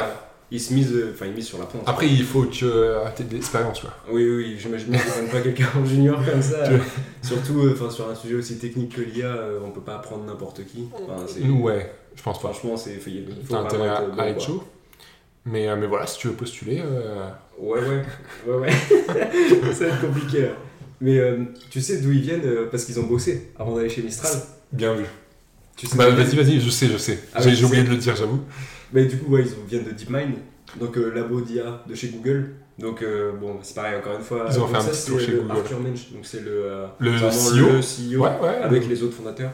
Et les deux autres fondateurs, ils viennent de Meta, Meta, Meta. Facebook, quoi.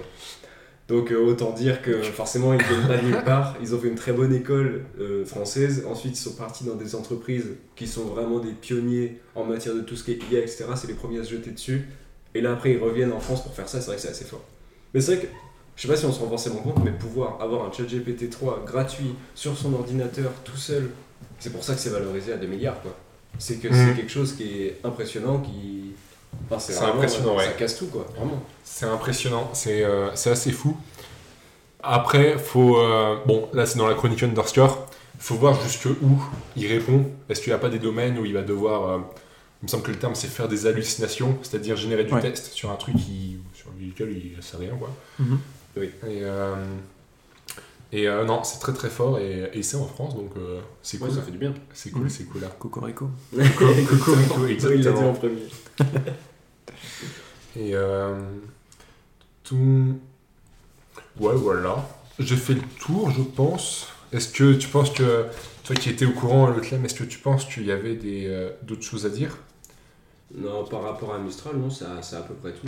Il y a un des deux cofondateurs qui a bossé sur euh, Lama, Yama, le, vraiment le modèle de Ah Facebook. Ouais. Vraiment le modèle concurrent qui est open source aussi. Donc, euh, Ils enfin, c'est- vrai qu'ils sont pas basés, c'est pas n'importe qui quoi. Qui s'est mis sur le dossier, c'est pas juste monsieur Non, non. c'est vraiment. euh, non, non. ils, sont, ils sont Ils costauds. sont vraiment très très forts. Ils sont costauds. Voilà pour la petite news. Et euh, moi j'ai envie de me poser une question, tu vois. Ouais. C'est est-ce que l'IA sera dans Vision OS Vision OS, il me semble que. Euh, Tu vas en parler, Lucas Oui. Ah oui, c'est vrai. C'était pour la transition. Alors moi je voulais pas parler d'IA spécialement. Euh, à mon avis c'est pas dans les plans d'Apple actuellement. Sinon ils en auraient parlé. Au niveau de Vision OS. Voilà. Euh, mais, mais, mais, mais, mais, mais à propos du, du Vision Pro, euh, bah, il sort le 2 février, donc c'est dans- c'est bientôt. hein. C'est dans Ça dépend quand fini janvier, mais 31 janvier. Donc euh, ça va être dans 3 jours. donc c'est pour bientôt. Et on n'a pas vu grand chose. parce que euh, ils, ils font tester en fait à des gens euh, le casque, à beaucoup de- d'influenceurs, des youtubeurs, etc., qui travaillent dans la tech. Et euh, bah, il y, a eu des, y a des retours, mais pas beaucoup de photos. Notamment pas de photos du, euh, de la feature EyeSight, qui permet de voir les yeux à travers le casque. Ah oui, c'est vrai. Ça, ça laisse penser que bah, c'est trop ridicule et qu'ils veulent éviter les moqueries euh, sur les réseaux Ah ouais sociaux. Ouais.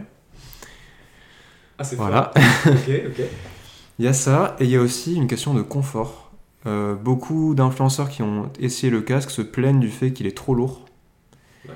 Et ça, le confort euh, dans un casque VR, c'est très important. Ouais. Parce que c'est et surtout un casque de productivité qui va être porté pendant plusieurs heures potentiellement. En tout cas, jusqu'à ce que la batterie se décharge. C'est la promesse en tout cas. Ouais. Donc s'il n'est pas confortable, ça risque de piquer.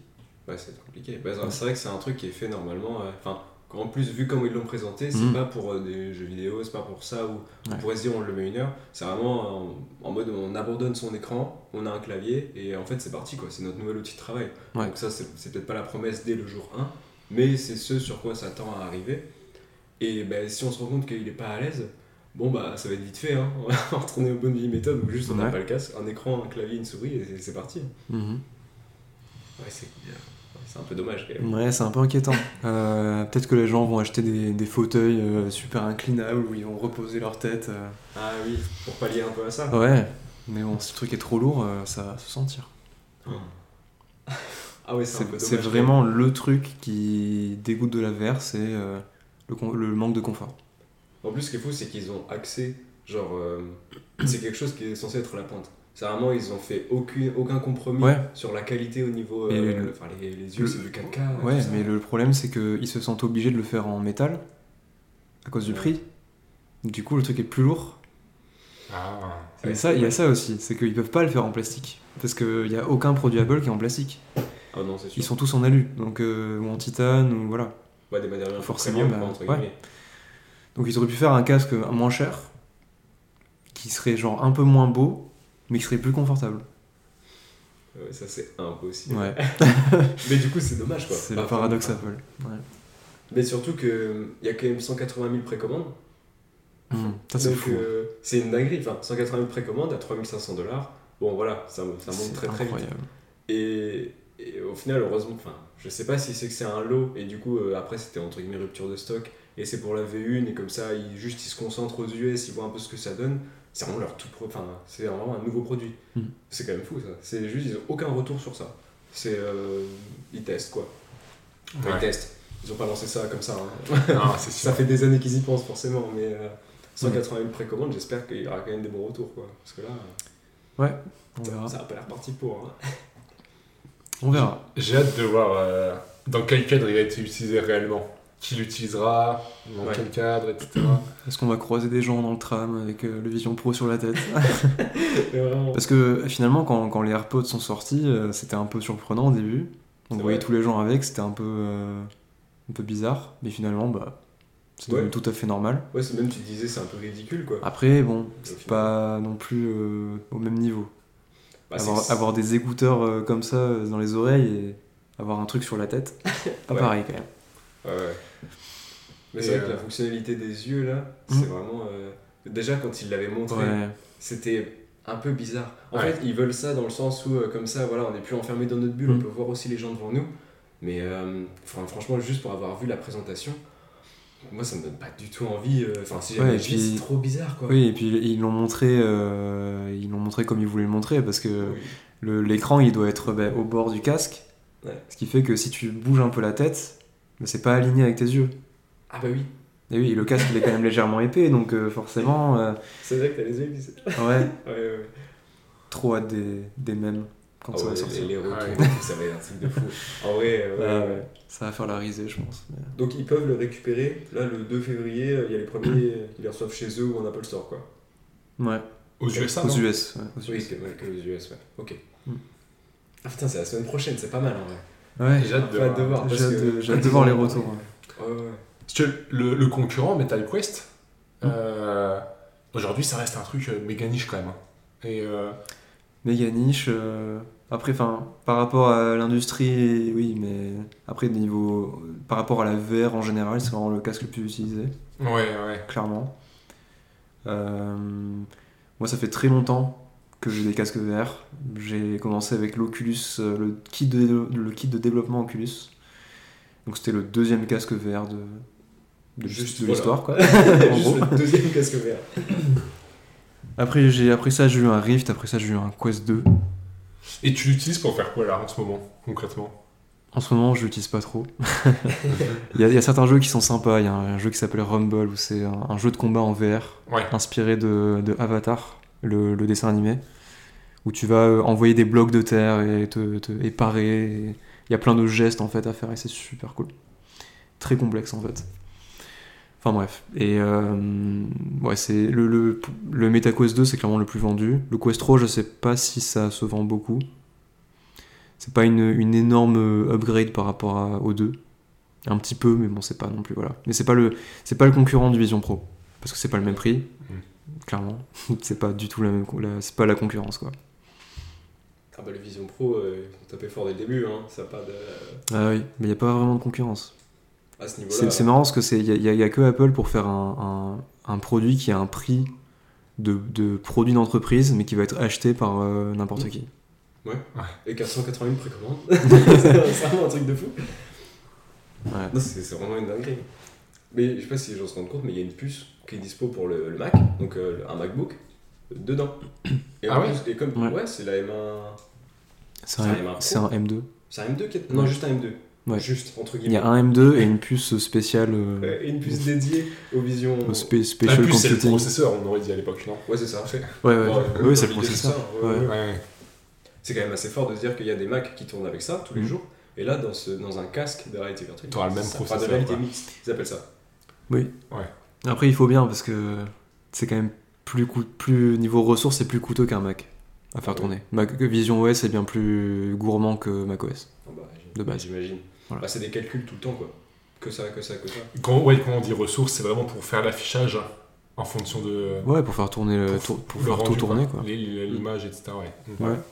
Ouais, et puis qu'il y a des calculs de 3D, enfin, il y a des choses. Ouais, après ça, réel. c'est- ça c'est plus euh, la- l'autre puce du coup Mm. qui va gérer ça. Tout ce qui est euh, bah, analyse du, de l'environnement, euh, le plaçage des, des, des choses dans, dans l'environnement. Et voilà, donc ça, ça va être cette puce là. Et puis le M2, bah, il va être utilisé pour euh, faire tourner la plupart des applications, je pense. Safari, euh, Safari, et autres. Safari, Disney+. Disney+. c'est tout. Voilà. Netflix, ils ont dit qu'ils le mettraient pas dessus. Ah, cool. Spotify non plus. Nickel. Ah ouais Ouais. Spotify Spotify, Il c'est. faudra passer par Safari. Oh là là. Ils ont, pour l'instant, ils voient pas d'intérêt à mettre direct une appli native Vision OS. Bah, on parlait du native tout à l'heure. Ouais. Native Vision OS, c'est parti. Parce qu'il faut savoir que pour développer un- enfin, là-dessus, pour faire une application qui est dédiée à Vision OS, c'est encore une fois, c'est en native, c'est de l'iOS, etc. Mais du coup, c'est encore autre chose. Ouais. C'est nouveau, quoi.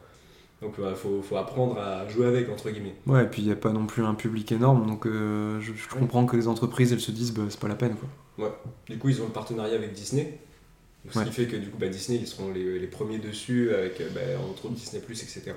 Apple est lié à Disney aussi, au niveau des parts et tout. euh. Ah ouais? Ouais. Tu savais pas? Non Steve Jobs, euh, je crois qu'il a des parts dans Disney. Enfin, avait des parts, Ah, avait bah. racheté un peu Disney. Tu savais, Lucas? Non, mais Et, euh, ce- Enfin, a- ceci explique cela. Disney et Apple sont, sont liés, il faudrait regarder, mais. ouais, ouais. Bon, du coup, voilà, quoi. Ça, ça répond un peu à la question finalement. Ouais, Mais du coup, pour l'instant, bah après, ça, oui, ça se comprend aussi. C'est que développer une application comme ça, ça va coûter en plus. Mhm. Si on parle de, de Disney, donc, euh, de Netflix plutôt, c'est quand même de. C'est du flux vidéo, c'est en temps réel, etc. Machin, c'est peut-être pas aussi simple que ça. Et bah, faut Ouais. gérer avec euh, Vision OS. Et puis, euh, bah, 180 000 personnes qui ont une préco au début, pff, il y en a peut-être la moitié, ils vont l'utiliser. Puis en plus, si après, ils vont le laisser au Ouais. placard. Enfin, c'est. Il n'y a pas du tout un. Pour l'instant, en tout cas, ça n'a pas forcément d'intérêt. Est-ce que c'est du natif euh, Netflix? Il me semble que oui. Je pense, oui. Vu les effets qu'ils font en Parce tout que, cas, ouais. sur, sur le truc, c'est Parce assez que, à, fort. à mon avis, ça doit être un truc euh, en, en mode microservice hyper, hyper segmenté. Oui. Qu'à mon avis, pour une application OS, il pourrait, hein. Ah bah il peut-être. pourrait faire de la réutilisation. Mais euh, à eux de voir après. C'est toujours un investissement. Petite coquille des eaux. En fait, c'est euh, j'ai confondu Disney et Pi- ça a rien à voir. Ah, je suis ils désolé. pas ça? Euh, ils, ils Ah, sont liés, ouais, ils sont Ils sont liés, ouais, ouais. Ok. Rien des eaux. Vraiment, Oh bah, c'est. J'ai confondu. Ah puis nous on était partis dedans. tu sais. Ouais. ah ouais Mais euh, enfin, ils ils ont, je sais pas combien de pourcents, nan, nan, nan, mais ils sont liés, ouais. Ok. Ouais. Bon après ça n'empêche pas qu'il y ait un gros partenariat entre, Oui. entre Disney et Apple quoi. Il y a Oui. pas de- S'ils sont les premiers qu'ils ont fait une aussi longue présentation Ouais. euh, à la sortie du Vision Pro, c'est pas pour rien quoi. C'est c'est qu'il y a un petit. Go faire du fric en fait. Ouais exactement, juste ça. Que de l'argent. As de l'oseille. Ah, ils ont bien raison. Ouais. Non, bah ok, ok, ok, j'ai hâte, de, j'ai hâte de voir les cas d'utilisation du, du Vision Pro, ça va être, euh, Ouais. ça va être intéressant. Mhm. T'avais un autre sujet, euh, le Ouais. Clem, hein? Oui carrément. Bon on va rester Apple. Euh, ça, ça se voit qu'on a est des bien Apple fanboys ici, je suis pas sûr, mais- C'est le podcast Apple. c'est lié à ça. Euh, donc je vais parler de l'Apple Side Loading. Bon, je vais un peu expliquer ce que c'est d'abord. Mais euh, en fait, sur Android, on peut installer des applications par le Google Play Store. Il y a aussi par exemple des stores dédiés, par exemple enfin, les Samsung Galaxy, etc. Ils ont les Galaxy Store. Et également, bah, il y a les APK, donc c'est vraiment un fichier, .apk, on clique dessus, ça installe l'application. Et donc on n'est pas du tout lié au store, et ça c'est quelque chose qui n'existe pas sur iOS. Donc euh, c'est-à-dire qu'on passe par l'App Store, et c'est tout. Il n'y a pas euh, d'autre choix. Ceux qu'on en fait les frais, c'est Epic Games avec Fortnite, c'est pour Ouais. ça qu'ils étaient en procès, donc euh, l'un envers l'autre. Et au final, en Amérique, Epic Games a perdu, En Europe, Epic Games a gagné. Je- Enfin, voilà quoi, c'est quand, même assez- c'est quand même assez fou. Parce que l'Europe est très à cheval sur tout ce qui est. bah, déjà sur toute la défense de liberté des données, etc. Et également au niveau de la concurrence. Ils veulent pas qu'il y ait de monopole et ce genre de choses. Et là, c'était clairement une preuve de monopole. Du coup, l'Europe a mis clairement son veto par rapport à ça. C'est ils n'auront pas le choix. Maintenant, ils ont jusqu'au 7 mars pour mettre le side loading. C'est ce qui a été euh, délibéré. Donc ils n'auront pas le choix pour, euh, en gros, si, enfin, pour faire un truc un peu plus simple, c'est euh, je télécharge n'importe quel fichier, c'est un point quelque chose, donc un point IPA je pense Je en l'occurrence, Ouais. et on pourra cliquer dessus et juste ça installe une application iOS. Et on ne sera pas obligé de passer par l'App Store. Donc Mm. ça, ça devrait arriver au 7 mars dernier délai. Et euh, donc ça c'est la deadline, donc ça arrivera certainement avant, et ça devrait arriver pour iOS 17.4, Ouais. normalement. Et c'est que pour les, pour les utilisateurs européens. ah bah oui, ils vont pas s'amuser. Voilà. Évidemment, c'est restreint comme ça. ah, il y a une loi que pour l'Europe? On fait ça que pour l'Europe. Moi, ce que je me demande, c'est est-ce que le fichier qui est généré, qui contient l'application, est-ce qu'il requiert un compte développeur Apple ou pas? Tu voir. Est-ce qu'il doit être signé? Est-ce qu'il doit être vérifié? Déjà, il sera vérifié normalement comme les applis sur macOS. macOS, Hmm. euh, on peut, quand on télécharge une app, on peut la télécharger n'importe où. Il n'y a pas que l'App Store. Mais euh, des fois, on a, on a, je sais pas si vous avez déjà vu ça, mais il y a une petite pop-up qui arrive, donc une fenêtre euh, qui s'affiche et qui dit Ah non, ça, ça vient pas d'un développeur authentifié, vous Hmm. pouvez pas l'installer. Ok. Ah ouais, ils peuvent reprendre ça, tout Donc, simplement. Ça pourrait clairement Ouais. juste être ça. Et t'inquiète pas qu'ils vont être gagnants dans l'histoire parce qu'il y a des trucs de fou qui sont arrivés. C'est que pour les utilisateurs, donc c'est bah, bien, ils pourront avoir accès par exemple à un Epic Game Store où dessus il y aura Fortnite et autres, et euh, potentiellement d'autres stores qui seront autres que l'App Store tout simplement. Mhm. Donc euh, juste bon, pour eux ça change pas forcément grand chose. Maintenant pour les développeurs, il y a deux choix. Donc c'est simple que ça, c'est pour rester dans l'ancien système qui est full Apple, donc App Store, natif, etc. Bah, ce qu'on enfin, qu'on fait tous ici, je pense qu'il sera choisi également, c'est qu'en fait il y a des frais par transaction. Donc par exemple, euh, ouais, Lifty, moi par exemple, il y a- c'est 4,90€, ils prennent 15% par transaction. Donc euh, c'est comme ça, c'est parce que j'utilise leur service, donc ils prennent 15% parce que je fais moins d'un million de dollars de revenus. Si jamais on fait plus d'un million, c'est 30% par transaction. Hmm. voilà, ça faut le savoir, c'est ce qui se passe. C'est pour ça d'ailleurs que c'est plus cher de payer via une application native iOS que de payer par exemple sur un site web, notamment les abonnements Twitch. C'est ça aussi. Ils sont, ils sont plus chers quand on passe par l'appli Ah oui. que par le site web. Ah ouais. Parce que comme Ah. ça, euh, Twitch s'y retrouve derrière, parce que Apple prend sa commission là-dessus. C'est ouais, un million de chiffre d'affaires. Je vais pas faire le gars taquin, mais. Ouais, c'est vrai. Ouais. C'est vrai. Et si on passe au nouveau système avec un store alternatif, déjà, il faut passer par un store. Donc, pour ouvrir un store, déjà, il faut justifier d'une ligne de crédit d'un million d'euros. Ouh, Voilà. ils ont bien négocié. donc, euh, voilà. Donc ça devient une ligne de crédit, enfin de ce que je me suis renseigné, ce sera peut-être pas 100% vrai, mais c'est en mode euh, derrière on a les fonds pour potentiellement emprunter, etc., euh, avoir un million de crédit derrière. On n'est pas obligé de les avoir là, mais c'est certifié qu'on peut potentiellement emprunter un million d'euros, etc. Mm. Enfin de- d'euros, là ça peut-être plutôt des dollars. Mais donc pour ouvrir son store alternatif bah, en France, il faudra justifier de ça. Donc Faut que tu sois authentifié, quoi. Faut que tu sois Ah oui. authentifié, faut que tu prouves que t'es un Ouais, million. Ah, je- juste pour ouvrir le store. Ouais, c'est fou. Donc euh, c'est quand même quelque chose de assez costaud. Mm. Ensuite, au niveau des frais de transaction, bah, bah, ils vont pas renier là-dessus, Ah bah là. mais un petit peu quand même. En fait, Ah. ce sera 10% par transaction, donc si on fait moins d'un million de chiffre d'affaires, avec 3% si Apple Pay. Donc on pourra payer via autre chose, donc on pourra payer via, bah, je sais pas, par exemple Stripe ou ce genre de choses. Mm. Et euh, donc euh, ce sera que 10% par transaction, donc c'est quand même moindre que les 15%, mais 3% en plus si on utilise Apple Pay, parce que pareil on utilise leur service. Et si on fait plus d'un million, c'est 17%. Hmm. Donc on est quand même bien moins des 30% initialement Ouais, euh, par l'App. Store, etc. Mais est-ce est-ce qu'une application qui est euh, distribuée sur un autre store, elle a accès aux services Apple, type iCloud, euh, etc. Je pense que ouais, ouais, Ouais. de ce côté-là. Mais tu, tu vas voir que ça ne que- donne pas envie la suite. Ouais. Ah, est. Parce que les, les applis Android, euh, il me semble qu'elles n'ont pas accès aux services Google. Si Ah elles oui. sont pas sur euh, le store. Bonne question. Les, Play les, les Google Play Service, il me semble, qui sont pas dispo. Bon, je pense que Je t'es sûr. Parce qu'il me semble que les Play Service, c'est vraiment quelque chose qui est un peu global au téléphone. Ouais. Dans Ah. le sens où euh, il y a des Huawei qui avaient été interdits Mm. là. Ouais. Quand Donald Trump avait dit non, non, c'est mort, Huawei, euh, pas, plus jamais sur Ouais. le- au niveau de l'Amérique, etc. Ils avaient encore autre chose du coup, à cause de ça. Mais en vrai, il faudra se renseigner, c'est quelque chose qui va. Enfin, ça va être tout nouveau, donc on va pouvoir voir un peu ce que ça donne. Mhm. Et euh, en fait, ils ont introduit une nouvelle taxe. Ils vont en profiter, Apple. Ça s'appelle la Core Technology Fee, qui est de 50 centimes par téléchargement. Et ça, en fait, si on utilise l'App Store d'Apple, donc celui que vous et moi, on va, sur lequel on va télécharger nos apps en ce moment, on a le droit à 1 million d'installations qui ne seront pas payantes. Donc ça Mm. veut dire que là, Lifty, admettons, j'ai eu 50 téléchargements, si jamais je passais pas par le store, j'aurais payé 25 balles. H. Moi tout seul, là, Lifty me fait aucun revenu, je paye 25 euros parce que je suis pas sur le store d'Apple. Sauf que là, si jamais j'ai 1 million 25 téléchargements, je paye. euh, Enfin, 1 million 50 téléchargements, je paye Ah. 25 euros. Parce que j'ai Ah, le million qui est Et autorisé. c'est après. Exactement. On a le droit au Ah. premier million de téléchargements. Et Mm. après, par contre, c'est payant à hauteur de 50 centimes par, par installation unique. Ah, Ils ont des bons avocats, C'est fort, hein. c'est fou. Hein. Donc là, ça veut dire que, en fait, si on part là-dessus, ça veut dire que va falloir qu'ils installent l'App Store, euh, enfin ils installent l'App Store Epic Games, les utilisateurs. Ouais. Donc ils- potentiellement, admettons, il y en a 2 millions qui l'installent. Donc ils vont l'installer via l'App Store de base. Donc le premier million serait gratuit. Ensuite, ils vont payer 500 000 euros Ouais. pour le prochain million qui va l'installer. Ensuite, il va falloir installer Fortnite via l'App Store, enfin via le- l'Epic Game Store, les 2 millions. Donc ils vont repayer 1 million derrière. Ça me Vous paraît. euh, je- ouais, je comprends. Ah, ouais. Je vois. Ça, Ouais, ça, mais- ça me paraît fou que ça se soit passé. Parce que Ouais. c'est. En fait, tu vas dans le. dans- Enfin, c'est détourner la loi un peu, tu vois. Enfin, c'est. Ouais, non, mais de toute façon, c'est- C'est Apple. c'était un procès, donc forcément, mais il y a des- il y, a des négociations, et ça, c'est les termes qui ont été acceptés. Je trouve ça, ouais, je- ouais, ça me paraît Ils ont des quoi. très bons avocats. Ils Ah oui, oui. ils sont très Ils ont les meilleurs avocats, parce que là, C'est quand même une c'est fou parce qu'ils s'en sortent trop bien, quoi. Mais ils s'en sortent Ça, c'est mieux, c'est- quoi. Ouais. c'est avéré ou c'est des rumeurs? Ah non, c'est vrai. Ah, c'est avéré.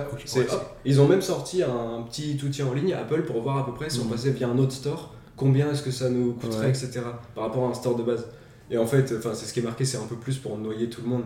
Parce que là, j'ai expliqué tout ça, j'es- j'espère avoir perdu personne. Mais en gros, c'est si jamais. euh, Enfin, déjà, si on est indépendant, il n'y a aucun intérêt à passer par un autre store. Parce que ça va nous coûter trop cher. Ouais. Ça veut dire que demain, je fais 200 téléchargements. Là, tu disais que sur, euh, sur Mobichan, il y avait combien? Admettons, il y a 2000 téléchargements. 2500 Là, ça veut dire que tu as déjà payé euh, 1250 euros. voilà, Enfin, si, si, si j'avais plus de 1 million. Non, non, non. Non pas si t'es pas sur l'App Store, on va dire. Si t'es Ah. sur, par exemple, l'Epic Game Store et que tu distribues ton app dessus, bah tu payes 1250 euros directement. Il n'y a, pas de- y a pas le million euh, qui est un peu offert par la maison, quoi. C'est Ouais. comme ça. Attends, attends, parce que du coup, j'ai pas compris. Si t'es sur l'App Store, Ouais. au-dessus d'un million, tu payes 50 centimes. Tu payes les 50 centimes par Mais ça, téléchargement. ça, c'est- du coup, ça, c'est nouveau. Ah, ça, c'est nouveau. Ouais, mais si. ça va coûter méga cher. Oui. Mais en plus des 15%, 30%, 30% Ah d'imposition. oui, il y, a- il y a tout qui est. Mais si là, je- transaction. si, je, Ça, si- mais si- si je ils- crée. ils- euh, Enfin, ils, ils sortent largement gagnants là. Oui. Ils ont rajouté des. Oui, ils ont rajouté une petite taxe comme Ouais. ça qui va leur faire gagner des millions. C'est bâtard. Ça, ça- me énorme. Mais c'est qu'en Europe ou aux États-Unis aussi? Ça, c'est qu'en Europe. Ouais, c'est qu'en Europe. Et si, si je crée un site où juste c'est un site vitrine euh, et il y a le, le téléchargement de l'IPA dessus? Mais ça, bonne question, parce que je pense qu'il va falloir être, euh, il va falloir Mhm. être affilié quelque part. Ça, c'est pas un store, tu vois. Mais je pense que comme tu passeras pas par l'App Store, Il faut forcément passer par un store alternatif pour installer mais C'est si- pas, c'est pas ça du sideloading normalement. Ouais, mais sauf que là, faut juste. C'est chiant. oui, C'est c'est le pas pratique. Apple Side. C'est- ouais, voilà, c'est une nuance. C'est le high side loading. ça a rien à voir. Ah, ils font Non, parce chier. que là, il faut, ju- enfin, pour ouvrir un store, il faut justifier d'un million de lignes de crédit. Donc ça veut dire que si, enfin, il y aurait aucun intérêt de faire ce genre de Ouais, choses. faut que tu sois authentifié comme un gros quoi. Ouais, voilà, c'est ça. Euh, Si tu veux faire ton store, tu peux pas être n'importe Ouais. qui. Et en plus, il faut justifier des fonds parce que tu- Ouais, ça, a payé. Est-ce qu'un est-ce qu'un individu il peut juste euh, balancer l'IPA et puis. euh, Ouais, mais du coup, t'as pas d'intérêt de créer Mac, un quoi. store. Ouais. Alternatif. Ouais, mais Mais est-ce qu'ils autorisent, qu'ils vois autorisent le fait de justement pas avoir de store et juste pouvoir télécharger l'appli comme ça? Bah, je pense que du coup, tu paieras les, euh, les 50 centimes par téléchargement directement. Et c'est lissé sur l'année, donc t'as les 12 mois pour trouver l'argent, et après c'est parti.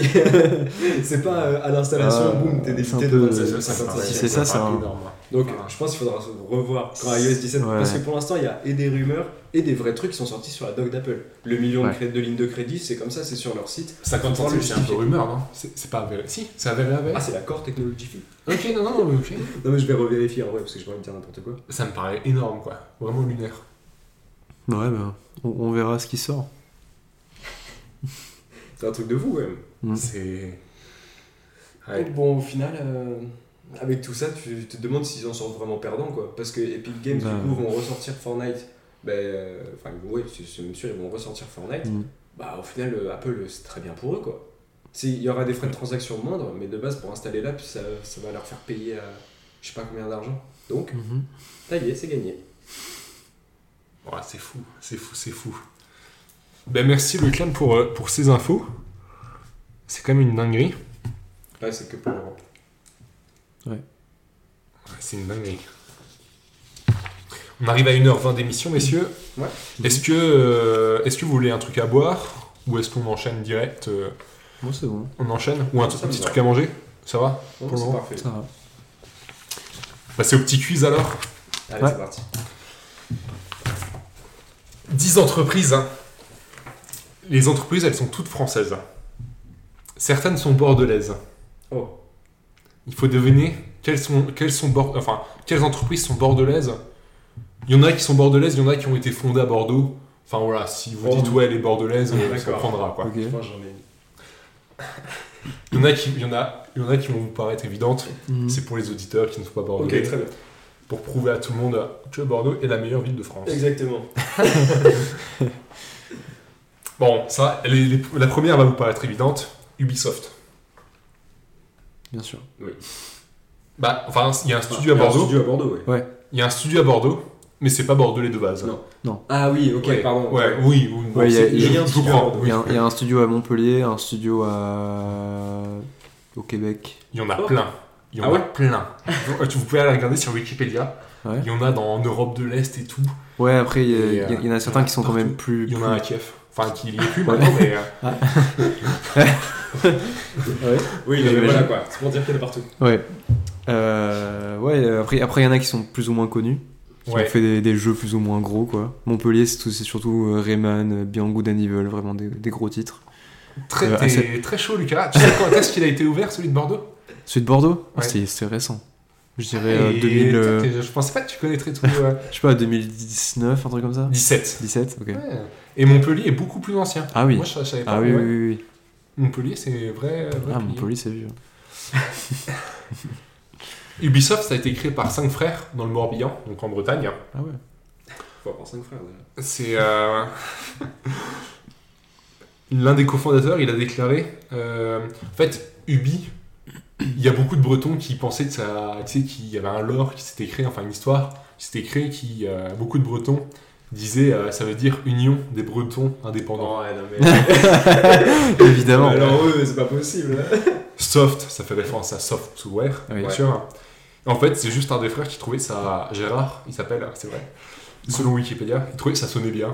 Ubisoft, c'est tout. Il n'y a pas d'histoire pas- de. pas d'histoire. C'est incroyable. Ah, les Bretons là. Donc, Faut arrêter un peu là. Évidemment. Donc, euh, ouais, un studio qui a été fondé en 2017 à Bordeaux. Euh, ils ont développé un DLC qui s'appelle. Enfin, le, un des DLC d'Assassin's Creed Valhalla. Ouais. Mm. Euh, en, quand, enfin, quand le jeu Mais sort. enfin, c'était le récemment là. DLC. Non? Et ils ont développé Assassin's Creed Mirage Ah, l'an dernier. Ah ouais. Euh, ah, tu savais pas, Lucas? Non, De- je pensais pas qu'ils avaient changé de, de, de pôle. Assassin's Creed Mirage, c'est fait à Bordeaux. Et c'est le premier AAA de Bordeaux, je crois. Ah. Et après, il y a, y a C'est cool, euh, stylé, ouais. Je sais pas s'il est bien, mais. C'est. euh, Union Bordelais indépendant. c'est c'est pour ça, je Ah oui Et euh, à Bordeaux, faut savoir que dans le jeu vidéo, il y a aussi Azobo Oui. Studio. Flight Simulator. Exactement. Oh. Tu connais tout. Ils ont fait Flight Simulator. Ouais. Après Garfield 2, tu sais, des jeux de. des jeux de films. hein. Le, Ah le- ouais. le film Garfield, tu sais, il y a toujours un, un jeu qui est lié. Des, Ouais. super, des Ils ont fait des choses comme ça. Flight Simulator, tu vois. Flight Oui. Simulator. Flight Simulator. Kinect Hero, un jeu de la Kinect. D'accord. Euh, Ok. Et, On euh, appelle ça du shovelware. Quoi Du shovelware. Shovel comme pelle, parce que c'est des jeux qu'on peut, qu'on peut jeter à la pelle, parce que c'est c'est de la grosse merde. Putain, maintenant, il sort un truc hyper technique, il est trop chaud. Ah, mais c'est c'est vrai en plus. C'est un vrai C'est un terme. terme. hein. Ouais. Et il y a aussi A Pla- A- A Plague Tale Requiem, qui est un jeu un peu euh, d'histoire, etc. Ok. Qui est, enfin, Ok. certains streamers jouent dessus de temps en temps, mais c'est moins. C'est pas si connu que ça. Euh, autre entreprise. hein. Ok. Est-ce que vous connaissez Asphalt? Oui. Oh Le jeu? Non, non, non, non, Ah. pardon. Ah, moi j'étais sur le jeu. Ah, Les voitures. non, tout, ouais, hein. non, non, ouais, c'est vrai. Je l'ai mis dans un mood de jeu. Asphalt, c'est une marque de vêtements. Vous avez peut-être vu des pubs sur YouTube. Ils font des vêtements en goudron. Non, des- notamment des jeans, je crois, de base. hein. Le jean d'asphalte, matière recyclée. Vous avez peut-être vu des pubs sur. YouTube. hein. Non. Bah, c'est que je suis dans la cible. euh, Parce que c'est la cible. C'était, j'ai 25 ans, mais c'est la cible trentenaire. euh, entre euh, les gens qui s'habillent bien et les gens qui achètent des fringues un peu comme ça. Hop, ils ont fait Ouais, c'est dans, je suis dans la cible, allez hop. C'est une entreprise qui est bordelaise, Ok. qui a été fondée en 2016. Oh. Et c'est une marque de base e-commerce. Et qui a une grosse. Enfin, ça en vend en ce moment. Ah oui, ok, ça envoie bien. euh, ouais, ouais. Asphalt, euh, Asphalt, la marque d'habits. Mais c'est récent. Des habits responsables, etc. Ouais, ouais, Ok. très récent. En 2016. euh, Il y vrai. a- il y a, enfin, ils ont une com et tout dessus qui est assez intéressante. Ok. Alors, là, sur le site, la mission, c'est euh, donner à tout le monde le pouvoir de mieux consommer. Ok. La mission Et est euh, il y a une vidéo d'un un peu, un peu dystopique, mais. Mais c'est parfait. une vidéo de, de Théo Lyon, c'est un créateur, enfin un entrepreneur qui, euh, qui est dessus, qui est très intéressante. Ok. Autre entreprise, je suis pas sûr que vous saviez, que vous euh, sachiez qu'il y a des françaises. Bugatti. Quoi? Quoi? Bugatti, c'est français. Ah ouais? Pardon? C'est pas italien. Est-ce que c'est, j'explique juste après, est-ce que selon vous c'est bordelais? Hein. Ouais, c'est dur. Mais il n'y a aucun magasin Bugatti à Bordeaux. Si c'est bordelais, c'est compliqué, non? Parce qu'il y a des magasins Porsche, Tesla à Bordeaux. Il y a même Lamborghini. Il y a même Lamborghini, Ouais. c'est vrai. Mais il n'y a pas de magasin Bugatti. Ce serait dommage que si le siège est ici. Après, ça peut être fondé, juste ils sont partis quoi. C'est vrai que les noms de Bugatti, genre, euh, j'en connais qu'une, la Bugatti Veyron. C'est vrai que ça fait français plutôt. Oui, c'est vrai. Italien. oui, c'est vrai. Alors non, c'est pas bordelais. Ah. Ça a été fondé à Molsheim, en Alsace. Ah oui, ok. Ouais, le nom, ouais. Et ça, ça, sonne, euh, ça sonne bien, ouais. Ça a été écrit en 1909 par Ettore Bugatti, qui est par conséquent un italien Ah, euh, D'accord. naturalisé français. je vois. Pareil, je suis tombé sur une vidéo YouTube euh, où ils disent apparemment que la Bugatti, il me semble que c'est la Veyron. Euh, attends, ouais, c'était bien pour Bugatti. Ouais, ouais, c'était pour Bugatti. L'idée, c'est que d'avoir une voiture qui passe de 0 à 100 en quelques, enfin, en quelques Ah ouais. secondes, Mhm. qui a plus de 1000 euh, chevaux sous le capot, qui à la fois tu peux aller t'amuser sur les circuits et le soir aller en ville avec. Ah, c'est genre, c'est autorisé Parce qu'il y en a qui sont pas autorisés, tu sais, hors circuit. C'était l'idée du fondateur à la base. Ouais, c'est de faire Aujourd'hui, je sais pas. Ouais. Ouais. 1000 chevaux. Et euh, il me semble qu'il y a un quatrième point. Ah, L'assurance derrière. Oh, putain, ouais. Ouais. La vingtaine, 1000 chevaux, euh, tu payes Ouais, ouais, fort en ouais, assurance, c'est je pense. Le SEMIC. Ah là, ouais. Peut-être euh, peut-être même plus, je sais pas. mais- Non, mais c'est monstrueux. Et euh, en fait, depuis euh, 2021, l'entreprise est possédée euh, à 55% par Rimac Automobile, qui est un groupe Mhm. croate D'accord, d'automobile, qui a la marque, euh, la marque principale s'appelle Rimac. On l'a peut-être déjà vu vite fait. Moi, le logo, je l'avais déjà vu, mais je connaissais pas. Ah, non. Mais donc Bugatti français. Bugatti français de base, ok, ouais. déjà, Ouais, ouais. on apprend quelque chose quand même. Et euh, Pitaya. Est-ce que déjà, est-ce que vous Oh. connaissez Ouais. Oui. Ah. Ouais, ouais, ouais, je connais. Oui. C'est français. C'est français, ouais. ouais, ouais. Bah, Est-ce que c'est bordelais il y en a, il y en Possible, a à hein Bordeaux. Il y en a pas mal. Il y en a pas mal à Bordeaux, et donc Ouais. euh, ça pourrait. Est-ce que t'as fait le coup de une sur deux? Faut rentrer dans ta tête maintenant. Parce que c'est quand on sait J'ai pas. pas fait gaffe, peut-être Vas-y, je vais dire non. Non Moi, je, dis, je vais dire oui, du coup. Allez. C'est fondé à Bordeaux Let's go oh non par euh, Kadir Buklu. Euh, eux, en gros, en 2010. Ah oui. Et euh, ça a été fondé sur un principe de street, euh, street food thaïlandaise. Mm. Ok. Euh, Aujourd'hui, il y a 150 restaurants en France et à l'international. Apparemment, selon quoi. Capital.fr, c'est un chiffre d'affaires de plus de 120 millions d'euros. Euh, attends, en 2021 Selon la, malgré la crise sanitaire? Bon, j'ai plus l'année. Ok. Voilà. Ça, Mhm. ça envoie quoi. Mais du coup, Ça fondé envoie. Bordeaux. Bordeaux, ouais. Ah, Bordeaux ok. en 2010. Ouais, stylé. Est-ce que, est que dans ta liste, il y a Motion Twin ou pas? Ah non. Non? C'est ceux qui ont- c'est les développeurs qui ont fait Dead Cells, qui a été un jeu qui a Ah, explosé. Ouais, euh, ils ont fait Dead Cells, il a été élu, je crois, euh, meilleur jeu d'action de, bah, de l'année l'année où il est sorti. C'est c'est bordelais, voilà, Ah, je savais pas du tout.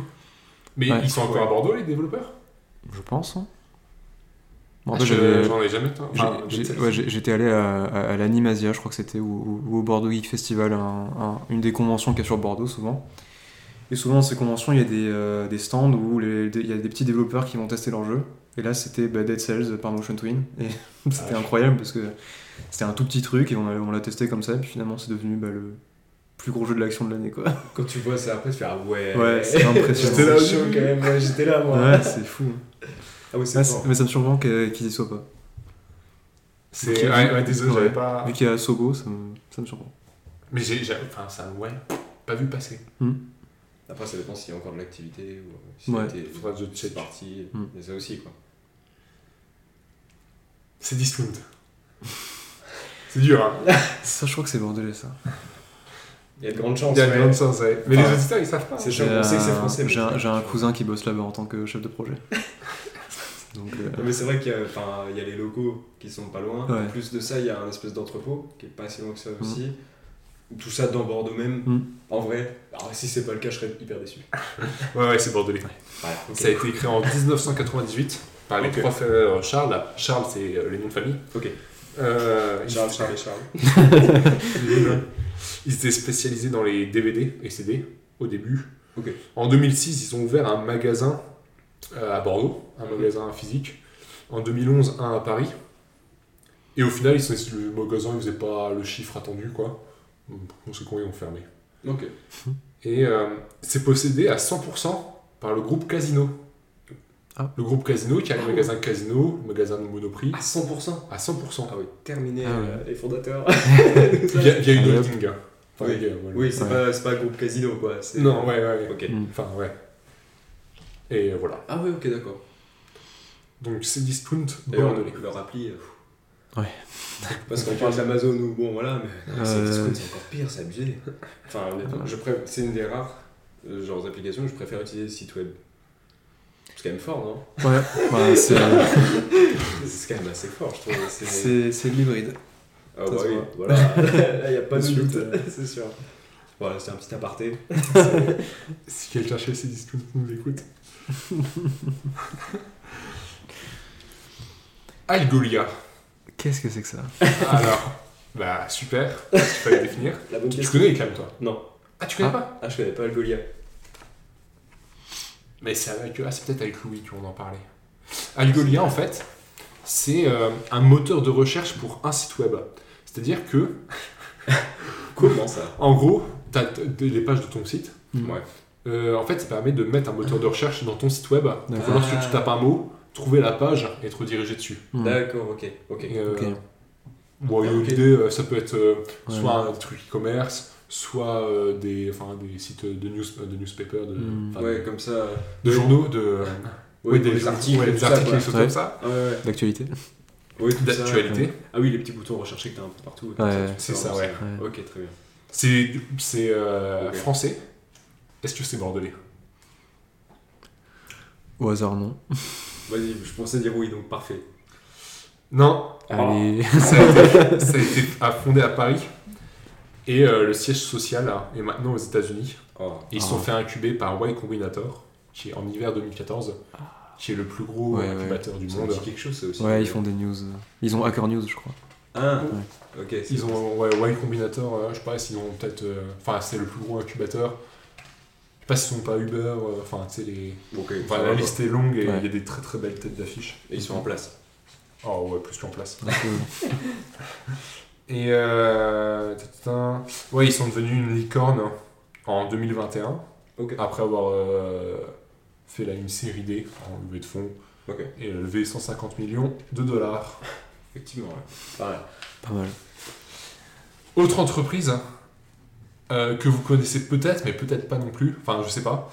Hello Asso. Est-ce que ça vous parle là? Pourquoi ça me dit Ça me dit un truc. C'est pour s'inscrire au club de sport souvent. Les trucs d'association. Ah, yeah, ouais. Tu, J'ai- tu, tu- tu peux facilement euh, payer ta licence, Ouais, envoyer ton certif médical. j'ai dû passer par ce truc pour, euh, pour quelque chose. Euh, Peut-être pour, pour, pour Climb Up, peut-être. Ah bah peut-être. C'est possible. Ouais. Ah, mais oui, c'est oui, c'est Hello Asso. J'ai des mails euh, tous les mois quand euh, ils, quand ils, euh, renouvellent. Ouais, ouais c'est ça. Sûr. Moi ça me dit quelque chose. Ok. Moi, je dirais que c'est bordelais. Ouais, euh, moi je vais, je vais tuer aussi. Sinon je vais avoir un nom et comme ça je vais avoir. non, non, je pense que ça l'est aussi. Ouais, c'est bordelais. Allez Imagine. Non, non. En fait, ça a été fondé à Paris en 2009 et ça a déménagé à Bordeaux en 2013. Ok. Ouais, donc c'est c'est pas vraiment bordelais. C'est. euh, ouais. Ils sont venus pour le cadre de vie, quoi. Voilà. Pour le soleil. Il y a 65. Il y a 65 salariés aujourd'hui euh, chez les Loiseaux. Ok. Ouais, Mais du coup, il n'y a plus personne à Paris? Là, je crois pas. Enfin, Ok. peut-être. mais- Oui, donc au final, maintenant, ça me quoi. Je sais pas honnêtement. Peut-être. ok. Mais le siège social est à Bordeaux. Ok, d'accord. Oui, donc, euh, ok. Cultura. Bordelais. Ils sont big, les Cultura à Bordeaux. Est-ce que. Ouais. Puis il y en a, il y en a, il y en a un à, euh, il y en a où? À Bègle, Il y a Mérignac. Mérignac. Mérignac, il y a partout. Ouais. Moi, Ouais, je pense que je vais dire. Je genre- dirais que c'est bordelais. Non, non, non. Bah, en fait, ce que tu vois à Mérignac, à Ouais. côté du Five, c'est le siège social. C'est vrai? Allez. Ah oui, Ah, mais oui, je suis passé devant une fois, ouais. À côté de l'Urban Soccer, Ouais, ouais, c'est le siège Ah ouais social. Ah bah. Enfin, je crois, je crois. Oui, oui, si, c'est Ouais, je- celui-là. Ah ouais, c'est Il me semble que c'est- c'est le bâtiment là. Ouais, Ouais. ouais. Ah oui, ok. Voilà. Mais C'est incroyable. C'est trop bien, c'est- ouais. c'est- c'est- ah, tu- ouais, c'est fou que ce soit bordelais. Moi, je trouve ça trop cool. Mais oui, en vrai, parce que c'est quand même assez. Enfin, c'est big aussi, Mmh, ouais, ouais, s'enseigne. ouais. hein. Donc, euh, Euh, c'est pas fondé à Bordeaux, par Mm. contre. Ça a été fondé à Puylboro. Oh Ça te parle, là Ah Tu oui, connais ça me Clem C'est proche de La Rochelle. hein. Ah. Juste à côté. Juste à côté de La Rochelle, Bon, au-dessus. C'est à une heure et demie d'ici, quoi. Hmm. Hmm. Ouais, une heure et demie, deux heures. Deux heures peut-être, ouais. Mais oui, c'est à côté de la Et- Rochelle. Ouais, Puylboro en 1998. Tu m'étonnes qu'ils soient pas restés là-bas. Rien du tout. Et- On les embrasse. Il y a un Super et un Hyper là-bas. J'allais faire mes courses à l'époque. Ça a été fondé, bien fait de venir à Bordeaux. ça a été fondé par euh, Philippe euh, van der Wies et qui fait partie, euh, qui est, euh, qui, qui fait partie euh, par alliance de la famille Mullier. La famille Mullier, c'est Auchan France notamment. Ah oui, Donc euh, d'accord. c'est. Auchan, c'est Decathlon, c'est une- enfin c'est euh, Ah oui, la- ah, l'AFM. Auchan, il y a des quatre. Ah ouais, ouais. Ça. Mais, c'est un, mais ça, c'est un empire. C'est en gros, t'as une famille, ça Ouais. s'appelle la famille Mullier, Ouais. qui possède Auchan France, Ouais. Decathlon. Euh, enfin, il y a une liste, on pourrait la ressortir, mais énorme. Ah oui, mais c'est une famille. Et ils ont fait une association, l'association euh, l'association Famille Mullier, je crois, AFM. Attends, ils ont le club de foot, euh, le petit-fils, il a un club de foot euh, Quoi? en N, euh, en N, en national. Euh, dans euh, Versailles. Ah oui Versailles, ça appartient au petit-fils. Ah, mais, mais, Mais, ouais, mais attends, ça c'est la c'est- même famille, mais ils sont Ça, trop c'est chauds. c'est une famille, mais ils sont 150, je crois, dans C'est l'association. la, Ah, c'est la, famille. c'est la mafia. C'est euh, c'est une famille du Nord, c'est les entrepreneurs du Nord. Euh, Ah ouais, Auchan, Décathlon C'est déjà. La, la famille Murier Mullier. Mullier Ouais, ouais, ouais. On adore la famille Mullier, on n'a rien à dire de mal sur eux. Oh, ouais, euh, prochain, prochain. Ils ont le groupe Auchan. Enfin, après, c'est les participations. Bon, ouais, en majoritaire. Auchan, Saint-Maclou, Fashion Cub, euh, Restauration Agapes, Decathlon à 51%. euh, et 49% c'est Leclerc d'ailleurs. United B 85%, Mobivia 10%, Kiabi 33%, Ouais, non, mais ils sont, ils sont partout. euh, Fildar Ouais. 100%, PQ. Euh, non, attends. Bon, à un moment ils ont eu Kiloutou. ah ouais, non, Et Cultura c'est par alliance, mais ils sont pas. Enfin, apparemment. euh, Mais c'est une sacrée famille quand même. quoi. C'est une sacrée Enfin, avec famille. l'association maintenant, mais euh, ok. Mais, C'est euh, costaud. Tu- Dans le, enfin, le groupe Auchan, la famille Mullier, euh, vraiment, euh, là c'est par alliance, mais la famille Mullier et le groupe Auchan n'ont aucune participation dans Cultura. Oui, oui, ok. Euh, enfin, c'est, voilà. Mais du coup, Cultura, euh, Bordelais. Cultura Bordelais, ouais. Fondé plus gros et maintenant Bordelais. Ok. Jouet Club. Jouer Ah, 300 magasins copains. Ah oui. euh... Bordelais. Jouet Club, euh, il y en a un ou deux à Bordeaux. Hmm. Ouais, je vais dire que non. C'est Bordelais. Allez c'est derrière Bacalon en fait. Ouais, je fais des paris sportifs, n'hésitez pas.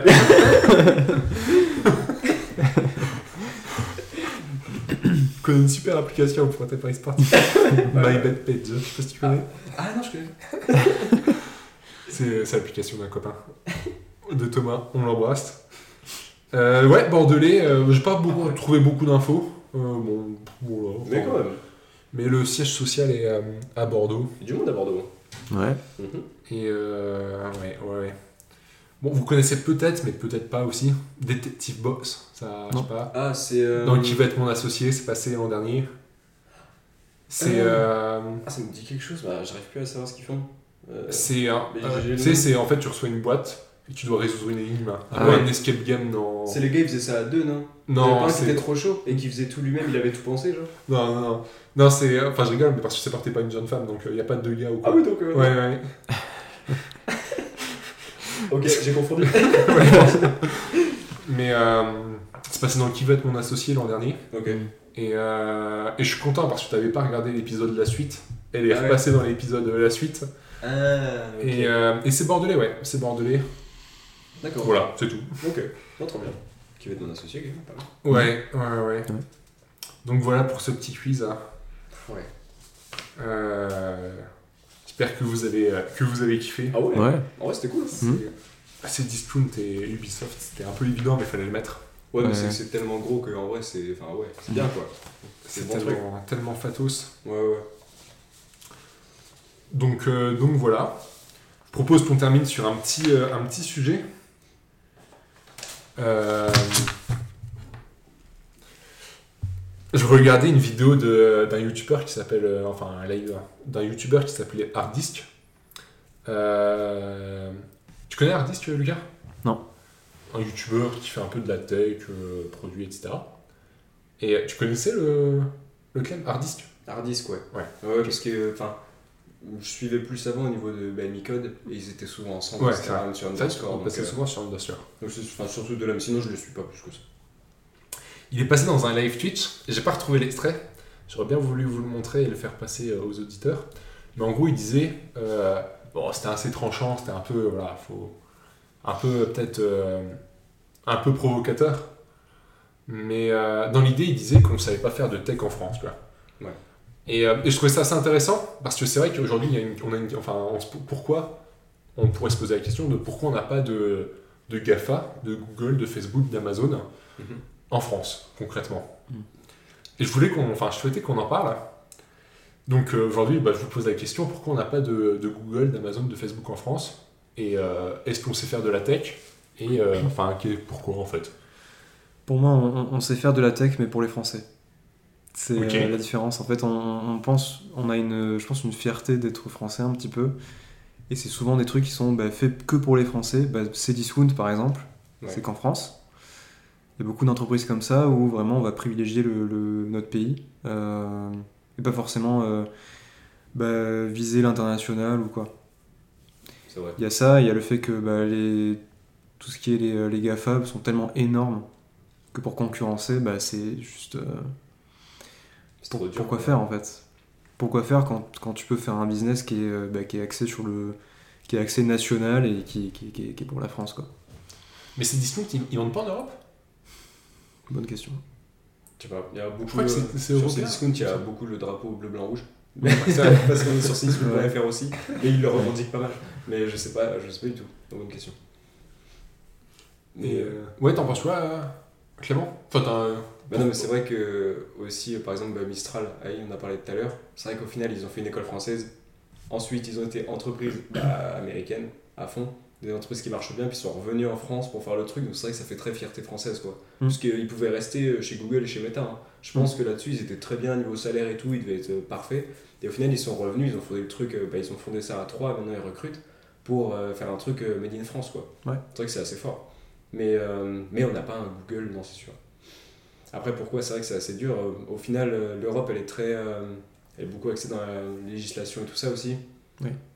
L'Amérique, c'est open bar. Il n'y a pas de problème de, de données, etc. Donc forcément, c'est plus, c'est plus facile, entre guillemets, de partir sur, par exemple, de la revente de données, comme a pu le faire, bah, comme le fait Google et Facebook. Ils le font euh, et c'est comme ça qu'ils ont su s'enrichir et devenir plus gros. Ouais. Juste bah, gagner le monopole comme ça, quoi, en fait. Bah, Meta, par exemple, c'est une entreprise publicitaire. Oui. C'est vraiment le, le, le, le- la- le- vraiment le corps de leur euh, revenu, c'est euh, de la revente de données. Ouais. Genre, Ça Facebook, passerait pas en Europe. grâce à, c'est grâce à. Ouais. Facebook, c'est un outil en plus, quoi. Ouais. On va dire. C'est un produit à, pa- à part, quoi. Mais. Vraiment, la revente de données, c'est leur business principal. Et ça, ben, en l'occurrence, en Europe, c'est dur, quoi. Ouais. Parce que c'est quelque chose qui est pas forcément qui est pas faisable, parce qu'on est très à cheval là-dessus. Donc, forcément, bah, c'est bien pour les consommateurs, on va dire. Mais bah, pour euh, quand tu développes une entreprise, bah, c'est beaucoup plus compliqué, quoi. Parce Mm. que ça te ferme. Enfin, on voit bien tous les millions, milliards qu'ils ont, qu'ils ont réussi à gagner. Bah, ça, on n'aurait pas pu l'avoir ici dans tous les cas. Hmm, C'est aussi ça. Je comprends, je comprends. Mais c'est vrai que par euh, contre, c'est vrai, le truc euh, très français. Parce Mm. qu'après, j'ai un top 6 des licornes françaises. Ah, ah oui, oui, n'hésite pas. hein. Et c'est vrai que. euh, tu vas voir, la première, elle, elle correspond parfaitement à ce que tu as dit. fort. On, on- on adore dire qu'on est français. C'est toujours. Ouais. euh, quand, quand tu vois, même au niveau personnel, euh, quand tu vois des gens euh, bah, sur, des, sur du contenu international, euh, dès qu'il y a quelqu'un, un français qui pose un commentaire en anglais, c'est By the way, I'm French. Toujours. Juste histoire de. toujours. Euh, Il y a Ouais, une, énorme fierté. D'ailleurs, Qui, qui, qui euh, est trop grosse, tu penses Pour euh, aller à l'international Ouais, et puis euh, même individuellement, il y a- en France, on est quand même euh, pas mal moqué à l'international. On est vraiment le. La France, est en Euro- quand on parle de l'Europe, c'est l'un des pays les, les- les moins appréciés à l'international. Mm. Parce qu'on est trop. euh, Parce qu'on a notre caractère. Ouais, voilà. on, on est trop français en fait. c'est ça le problème. Après, c'est c'est bien en soi euh, qu'on qu'on- bah, une se, développe dans le pays et tout. Mais bon, ça peut, euh, ça peut faire peur, peut-être. Mais c'est vrai que nous, on n'a pas de GAFA français, quoi. Non. Mais comme il n'y a pas de. Ou alors on le sait pas, mais d'espagnol, de tout ça, en fait, c'est très axé sur l'Europe, en vrai. Mm. Il y a aussi ça, du coup, il n'y a pas de GAFA allemand, il n'y a pas de GAFA. euh, enfin, pas, portugais, tu vois, tout ça. Non. Hmm. Il n'y a, pas, y a pas de GAFA européenne. Ouais, tout simplement. hein. C'est Mm. c'est dur, quoi.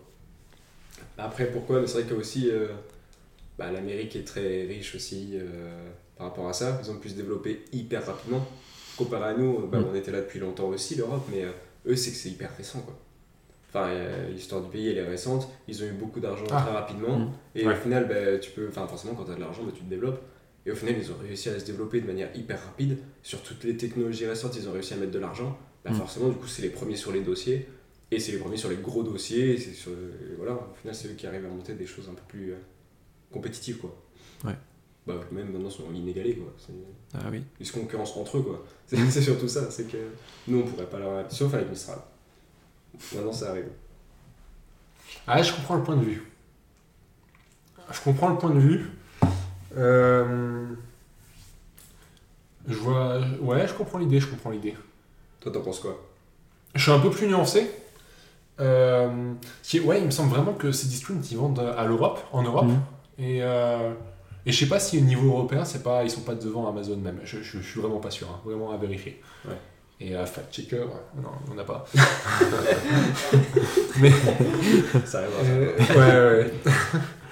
Et euh, non, ce que je voulais dire, c'est que euh, en fait, je pense que déjà, les États-Unis, par rapport à la France, les États-Unis, c'est 400 millions de personnes, un truc comme ça, 370, je sais plus.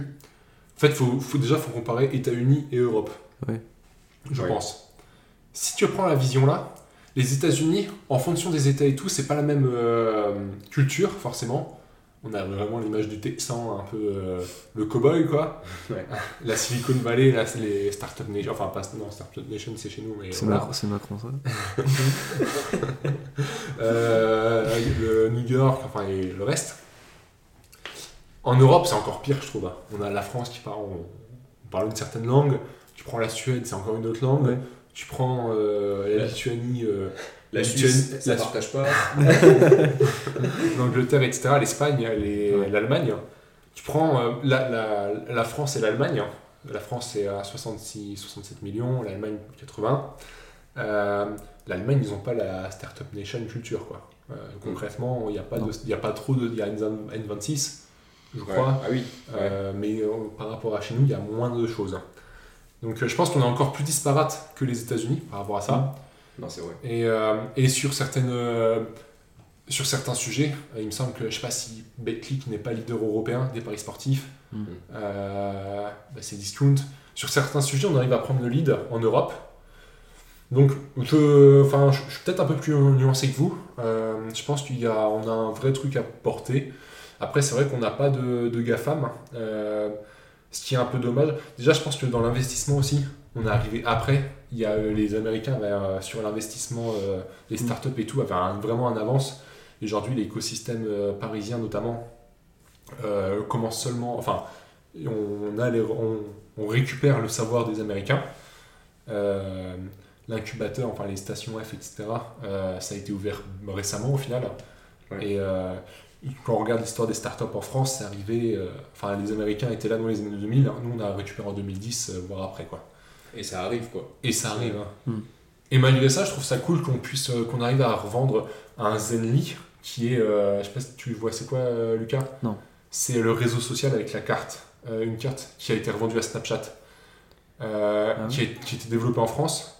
Tu vois pas la- le réseau social avec une carte Il y a un moment. Mais c'est pas Sacha qu'on avait pas Si, fait si, aussi si. Ah, Ouais, c'est ouais. Ok, si, si, du coup, vois. euh, Zenly, ils ont été revendus 400 millions à Snapchat.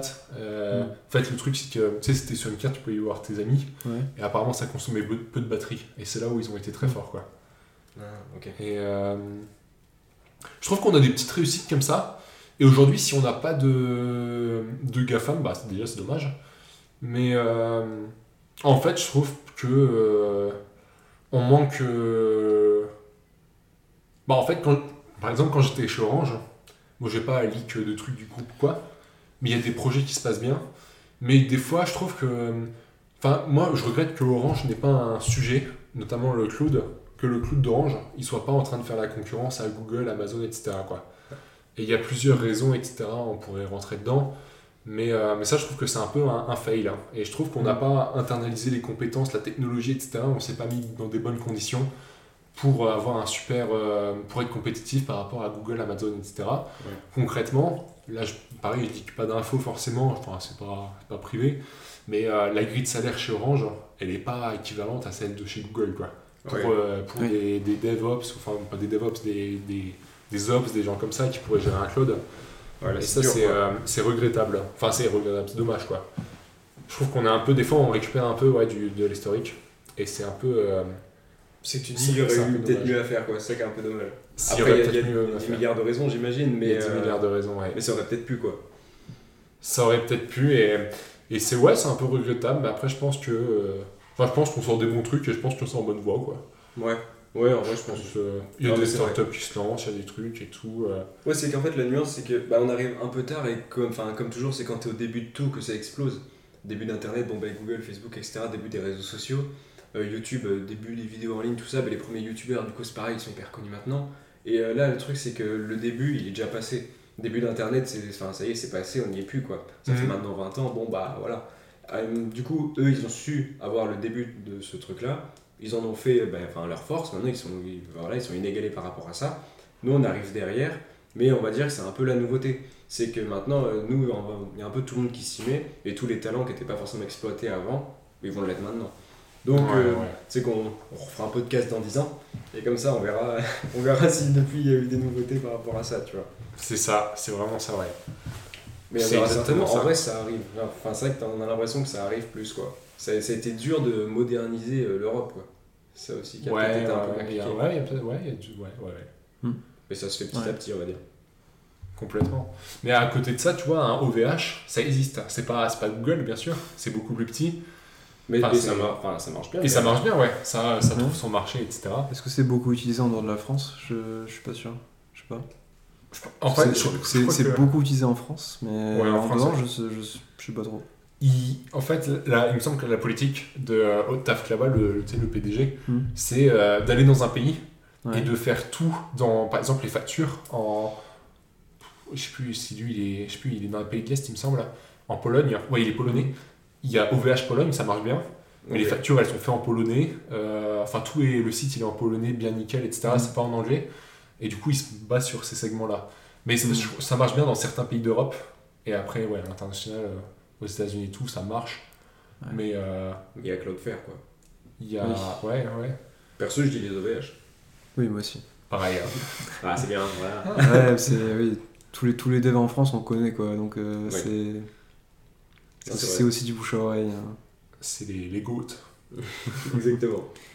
Quand il n'y a pas d'incendie. Ça leur a fait tellement un, un bad buzz. ça. Ah ouais. Enfin, Ça- c'est chaud quand même. Ouais. Bah, c'est vraiment l'endroit où tu mets tes données. Tu te dis c'est l'endroit le plus sécure du monde, Mhm. entre guillemets, hein, toi en tant qu'utilisateur, Ouais. Puis en ça tant que brûle. consommateur. Et juste là, l'endroit où sont tes données brûle quoi. c'est vrai que c'est un peu dommage. Bah bon, je pense maintenant ils ont retenu la leçon. Oui. On espère. Ouais. J'ai un petit top 6 au niveau des euh, licornes françaises. Aïe aïe Donc, aïe. euh, par euh, valorisation. Mhm. Ok. Et on va bah, commencer forcément euh, du bas vers le haut. Déjà, la, pro- enfin, du coup, la sixième, je sais pas forcément si vous connaissez. Attends, fais, fais un quiz. hein. Il y a Mais, euh, Ah. Ouais, mais celle-ci, elle est compliquée. On va dire éditeur de logiciels français déjà. Est-ce que vous voyez ce En- que c'est? Ankara? Ankara Studio, un truc comme ça? Non, Non. pas ça. Ça commence comme Mistral AI. C'est Miracle.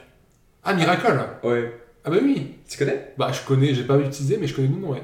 Ah ouais Avec un. Mais tu sais qu'on a déjà été dans le conf avec des gens de Miracle. Ah ouais Dans la conférence produit. Les conférences produits, t'as une des personnes qui tient la, la conf, euh, il bosse chez Miracle. Ah ouais Ouais. Ah mais c'est costaud. Jamais, C'est- jamais, j'ai jamais testé en vrai. Mais ouais, non, c'est. euh, ouais, c'est présent dans plus de 40 pays, donc c'est costaud. Et euh, c'est un éditeur de logiciels français, et ça fait beaucoup de e-commerce, B2B, etc. Et euh, bah, la licorne, c'est vrai qu'on n'a pas défini ce que c'était, mais c'est tout ce qui est. C'est une start-up, maintenant c'est plus forcément que des start-up, mais ça se veut start-up, valorisée à plus d'un milliard de dollars. Notamment grâce au levée de fonds en général. Mhm. Enfin, même quasiment à chaque fois, quoi. Et là, donc, à votre avis, c'est combien Miracle? 2 milliards en valorisation En valorisation au niveau milliard. C'est dur à dire, hein. franchement. euh, C'est juste au-dessus, non? Non, c'est un peu. Non, il y a de la marge. Je sais pas. 1,14 hein. J'ai dit n'importe quoi. j'en Cinq. sais. 3,5. Ah, ouais. 3,5 milliards. C'est pas mal quand même. C'est pas Ouais, mal. ouais. Ensuite, on monte d'un cran. C'est une application. Donc euh, c'est présent un peu partout. Une application mobile? Une application mobile. C'est français Ah, 10 heures. Non. C'est plus bas, dommage. C'est pas Ah. beaucoup C'est plus bas, dommage. Attends, attends, attends, attends, on va deviner. C'est une application et euh, bah après si je dis un truc ça va, ça va être un peu trop abusé. Mais c'est par rapport au sport aussi. C'est un peu lié au sport. C'est BetClick Non. Non. Non, non, c'est un jeu. C'est basé sur la blockchain. Ah, mais c'est Sora Ouais. Ah, mais c'est pas, pas forcément que mobile. Ah bah. Sora, Comme ça. c'est web Oui. Ah oui, ok, pardon, pardon. Tech française. Ouais, ouais, tech française. Ouais, ouais, Sorar. Sorar, c'est bah, c'est quand même présent dans plus de 170 pays. Ouais, ouais, c'est Ça pas une compte. app mobile. Ah bah il y a les deux quoi. Il y a app Ouais. mobile et bah, c'est Ok, l'app mobile ok, qui est ok. utilisée, tu vois. Ouais, ouais, ouais. C'est surtout ça. Sora, c'est plus de 5 milliards, non? Un Non, tout juste- petit peu en dessous. Ah, dommage. 4,6 milliards. Ok. Déjà, on commence à rentrer dans quelque chose qui est Hmm. plutôt costaud. Plus de 5 millions d'utilisateurs en 2023. Donc euh, voilà, c'est quand même présent. Bah, plus de 170 pays, c'est des cartes sportives qui sont enfin, hébergées sur la blockchain, tout ça, tout est basé sur l'Ethereum, etc. Donc euh, là, au niveau, pareil, niveau tech, c'est quand même assez costaud. Hmm. Donc c'est français c'est quelque chose qui est exporté partout. Et enfin, c'est c'est assez fort quoi. C'était très novateur de ce côté-là, c'est basé sur la blockchain. euh, C'était un peu les pionniers de ce niveau-là. Donc euh, presque 5 millions, 5 milliards. Ensuite, Attends, attends. Euh, Sora, Ouais. juste, Mhm. je me permets de faire une oh. Est-ce que euh, vous voyez ça comme un truc d'avenir, quoi Est-ce que vous y croyez? Parce qu'au final, c'est des cartes Panini qui sont blockchainisées, donc euh, Ouais. virtualisées. Est-ce que c'est un truc, euh, vous le voyez, euh, perdurer dans le temps et être costaud, être strong et tout? Non. Franchement, ça restera comme ça, quoi. Ça va pas... Ça va rester, ouais. Ouais. Je pense pas que ça grandira plus que ça, parce que Non. ça a trouvé son public. Et en plus, ils ont déjà fait... Enfin, c'est pas pour dire, mais ils ont déjà fait foot, NBA et euh, MLB, donc c'est euh, le baseball. Bah, Enfin, après, il faut trouver des, des sports qui sont plus populaires que ça à digitaliser. Bah, ça, enfin, en vrai, c'est un peu dur, quoi. Déjà, d'avoir fait le foot, c'était Mm. forcément, je pense, le truc était le plus, entre guillemets, simple pour toucher le plus grand monde. Maintenant, euh, enfin, va falloir toucher des niches ou alors des trucs comme ça si on veut un peu que ça aille plus loin. Après, Ça tu, tu, tu- tu parles de, de, de cette appli en particulier ou de la blockchain et... Non, l'appli, l'appli là, Ouais, notamment. Ouais, l'usage là, tu vois. Moi, j'ai, moi, j'ai un C'est un cas, à, un cas à part, je pense. voir la suite, en fait, Ouais. pour eux. Enfin, de... Oui, c'est comment ça évolue derrière. Comment ça évolue Bah, derrière. t'ajoutes Mm. des sports, t'ajoutes des sports, et est-ce qu'ils auront d'autres innovations Ouais, qui vont ouais. avec ou pas? Peut-être, bah, j'espère. Ils ont réussi à innover comme ça, donc euh, c'est assez costaud. Mais c'est vrai que si ça reste en l'état, Hmm. je vois pas comment ça peut encore plus grossir, quoi. Parce que bah, ça restera comme ça, quoi. Ouais. C'est déjà, enfin, c'est pas que c'est arrivé à maturité, mais on va dire que c'est déjà bien implanté. Ouais. T'as du mal à voir l'innovation qui aura encore plus derrière, quoi. Moi, je le Mm. vois comme ça. Ok. Alors ensuite, on a un fournisseur de services financiers sans agence physique. C'est un peu dur, mais euh, je pense que tu connais aussi. Ah, euh, Est-ce que j'ai le logo? C'est pas une banque, Alors, c'est une néobanque. derrière, ça repose sur les fonds, ils sont confiés au Crédit Mutuel Arkea. C'est pas si Conto vous connaissez Ouais, c'est Conto. Ah, ok. Ouais, Conto. Donc euh, Conto, c'est le, on est rendu à 1, 2, 3, c'est le quatrième au niveau des licornes françaises. Ok. Donc Ah, c'est français. C'est costaud. Et là, du coup, on est passé quel palier là? À votre avis, on a combien? On a plus de 5 millions. 5 milliards. Ouais, 5 milliards. Oh, j'ai. Un tout pile. Félicitations. Merci.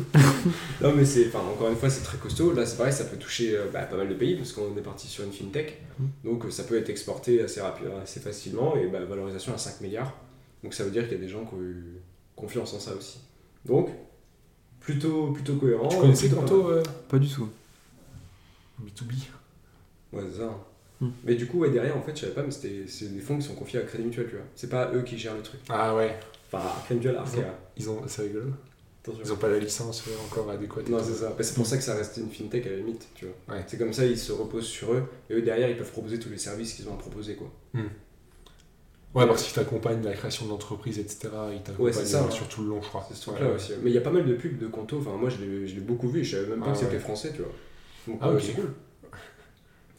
Ils recrutent des devs mobiles, hein, vraiment. pour C'est vrai. Enfin, je sais Ah, pas mais s'ils recrutent actuellement. des offres. Il y a des euh, offres. Enfin, ils ont des devs mobiles, ouais. ouais. Donc, euh, ouais, ouais, si. Oui, bah oui, donc Ça doit être une super boîte. Oui, ça doit être. Il y a déjà eu des cocoeds à Paris là-bas. J'y étais pas, mais Ah ouais, il y en avait euh, hébergé par Conto. hébergé par contre, ouais. Intéressant. Euh, le troisième, on rentre sur le podium maintenant, c'est au niveau du recueil de données utilisateurs. Donc là c'est pareil, c'est compliqué à trouver. Plutôt donc tout ce qui est B2B.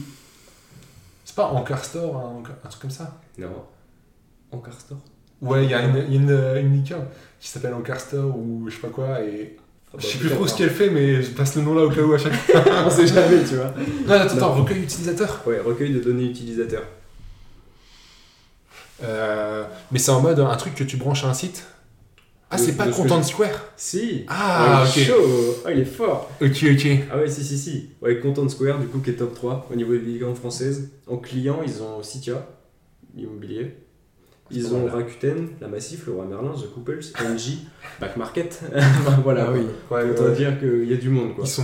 Ouais. Donc, ils sont plus co- plutôt costauds. Et du coup, eux, bah, ils sont au-dessus des 5 milliards. Mais à combien ils sont? À votre avis 6,7 Oh là, donc ça. Non. Ah. 5, euh, attends, t'avais dit 5 5,6 Oui, 5,6. Oh Ah, il était chaud. Donc, euh, Content Square, top 3, 5,6 milliards de valorisation. On est pas mal. Top 2, Attends, top 2. attends, je- ouais, je regarde pas, mais. euh, Je regarde des Content Square, mais pardon. Je triche pas. Cont- euh, du coup, Content Square, troisième. Deuxième, ah, ça va être dur. Mais euh, c'est euh, bah, c'est digital, encore une fois. C'est un site, une application mobile. Mais en fait, ils font un- leur cœur de métier, vous allez trouver directement. Ah, Donc, attends, euh, attends, attends, on va trouver. Ça va, être, ça va être compliqué, mais euh, je savais, honnêtement, je savais même pas que c'était français. Ils ont le nom en anglais. Présent dans 17 pays, c'est plutôt costaud. C'est, euh, bah, on peut acheter des téléphones dessus, euh, notamment. souvent. Back Market Ouais, Back Ah. Market. Voilà, Back Market, c'est français. Mais tu sais, c'est où Ouais, en vrai, ça m'étonne pas trop. Dis-moi que c'est à Bordeaux. Ah ouais Ah oui Bah, il y a des studios. Mais enfin, je il y, a sais- des- il y a des locaux à Bordeaux. Je sais qu'il y a des locaux à Bordeaux, mais Ah, je savais ouais. pas que c'était. euh, Ah, est-ce que c'est bordelais? Je suis pas sûr. Je suis pas sûr, je suis pas sûr. Ouais, Hmm. je sais pas. Il y a des. Ouais. Mais du coup, euh, top 2 Ouais. des licornes françaises, Back Market quand même. Donc c'est pareil, encore il y a de quoi faire. Donc euh, là, on monte un tout petit peu au niveau de Content Square, mais on monte quand même. On a 6,1. Et dommage, non. Ça, Non, ça, ça- ça me vient Putain. Ah non, 5,8. Oh. Complètement à côté de la plaque. Et du coup, on part sur le dernier, top 1. Ah, attends, attends. Donc là, euh, là c'est quand t'as dit on aime faire de la tech pour les Français. Ah bah là, c'est on est. euh, Ah, mais c'est. euh, Ouais, tu- moi je l'ai, je crois. Ah ouais. Vas-y. ah, c'est dur. c'est dur juste comme ça. en Ah, vrai. attends. Ah putain. C'est pour les Français, c'est Ouais, ouais, bombardé ouais, au confinement. hein. Ah, bah voilà. Ah Oui, ouais, putain, je sais plus le nom. Dommage. Mais tu sais ce qu'ils font, les gars Ouais, ils font plein d'applis pour le gouvernement, non? Et non. C'est les Non. fiches de paie. Non. C'est Payfit? Non. Hein? Attends, attends, on va, on trouver. je vous ai eu. On va trouver. on Ok, va très trouver. bien ça. Attends. Ça a explosé pendant le confinement et. euh, C'est pas eux qui ont fait l'appli en euh, tous anti-Covid? Ça, c'est c'est les concurrents, ça. Vos concurrents. hein, De chez hein. Ah, tiens, tiens. Ah, je sais pas alors. Attends, attends. Mais euh, moi, j'imaginais pas ça valoriser autant. Attends, on va trouver, on va trouver. C'est français, on peut Mhm. l'utiliser comme ça. C'est Enfin, pas Ancar déjà euh, Studio, je sais pas quoi. Non, c'est un truc genre connu de tout le monde là. Enfin, sur le podcast, honnêtement, tout le monde va connaître cette appli. euh. Attends, maintenant que tu dis ça, ça me. Attends, on va trouver, on va trouver. Est-ce que vous voulez la valo? En fait, c'est le Covid. Oh, c'est un très bon nom ça. Mais- Non, mais ça a été utilisé Ah oui, pendant le. Covid à fond. Ah bah ça a bien aidé pour le Covid, ouais. Heureusement ils étaient là. hein. Mais c'est pas tout anti-Covid. Ah, y avait, heureusement, ils étaient là. Ah, il y avait deux apps qui étaient utilisées majoritairement en confinement et tout, ça a bombardé. euh. Il y a les Heureusement, traceurs ils étaient fluides là, mais. Ah, ça c'est- va. C'est pas le genre euh, 10km.com ou un truc Non. comme ça. non, pas de valorisation pour ça.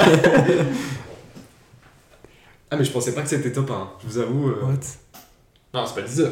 Non. Je Deezer, c'est une licorne.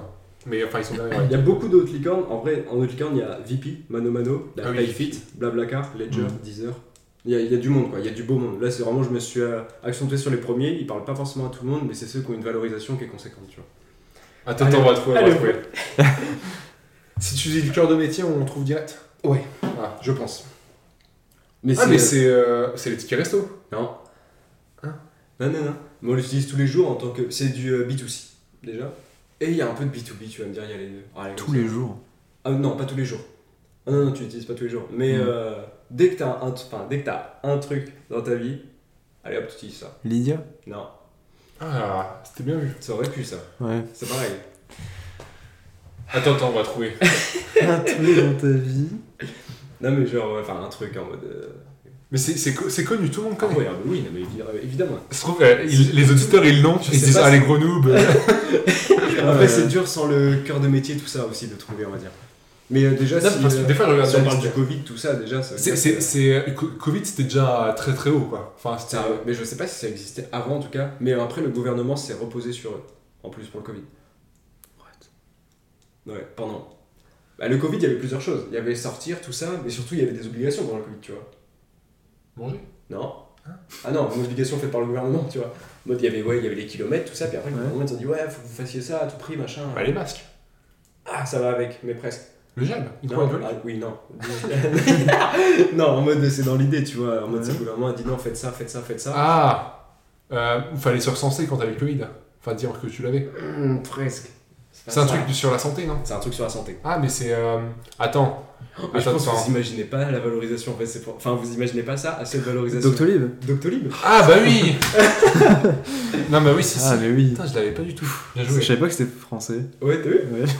Français pour les Français, voilà, Ouais. c'est parti. Ah, mais oui, oui, Ah oui, pendant le ouais. Covid. Ouais, pendant le oui. ça a explosé. On a galéré là.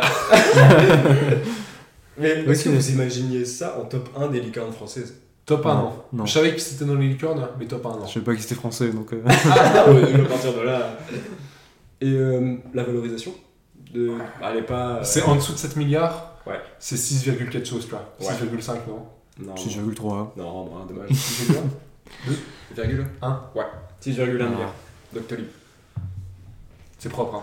Ouais. C'est c'est costaud quoi. C'est- Ouais, parce que je pense qu'après le Covid, euh, les gens ils ont continué à l'utiliser donc. euh, Ouais, c'est ça. Ouais. Puis en fait, à partir du moment où même les pros ils se mettent dessus, bah là c'est gagné parce que nous on allait voir les pros, tu vois. Enfin, tu vas voir quand tu vas voir ton Mm. Ouais. docteur. Puis maintenant, genre quand t'es enrhumé, bah, tu, tu vas sur Doctolib et tu te mets en télétravail. Enfin, Ouais, il y, a- il y a tout. quoi. c'est commun quoi. C'est- Tu, tu peux faire les visios, tu peux tout faire. C'est c'est trop Ouais. bien. C'est hyper pratique. euh, L'appli elle est pas très bien faite, Elle est mais au moins elle marche nickel. Oui. C'est les formes hybrides, l'appli. Ah oui, bah ça, Si, oui. Mmh. aucun On doute là-dessus.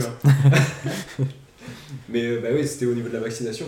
Surtout Ouais. euh, Oui. Bah, quand ils ouvraient, euh, ils ouvraient la, la salve des gens bah, plutôt classiques comme nous, la vingtaine, tout ça, où c'était de Mhm. 20 à 50 ans, Ah, mais bah, c'est là où il y avait des délais de fou parce que c'était bon, bah non, euh, vous êtes Ah, dans pour- la queue, faut attendre. pour me faire vacciner, c'était Doctolib, hein, clairement. Ouais. Et voilà, et que ça. Et en fait, c'est à partir de là où ça a vraiment explosé. Après, le gouvernement a, bah, enfin, ils ont un peu aidé dans le sens où ils ont mis à dispo, bah, c'est pareil, pour, avoir, pour que les pros se- puissent se mettre dessus. Il Mm. fallait ouvrir au niveau des, des, des sirènes, des sirettes, ce genre de choses. Et au final, ça s'est fait.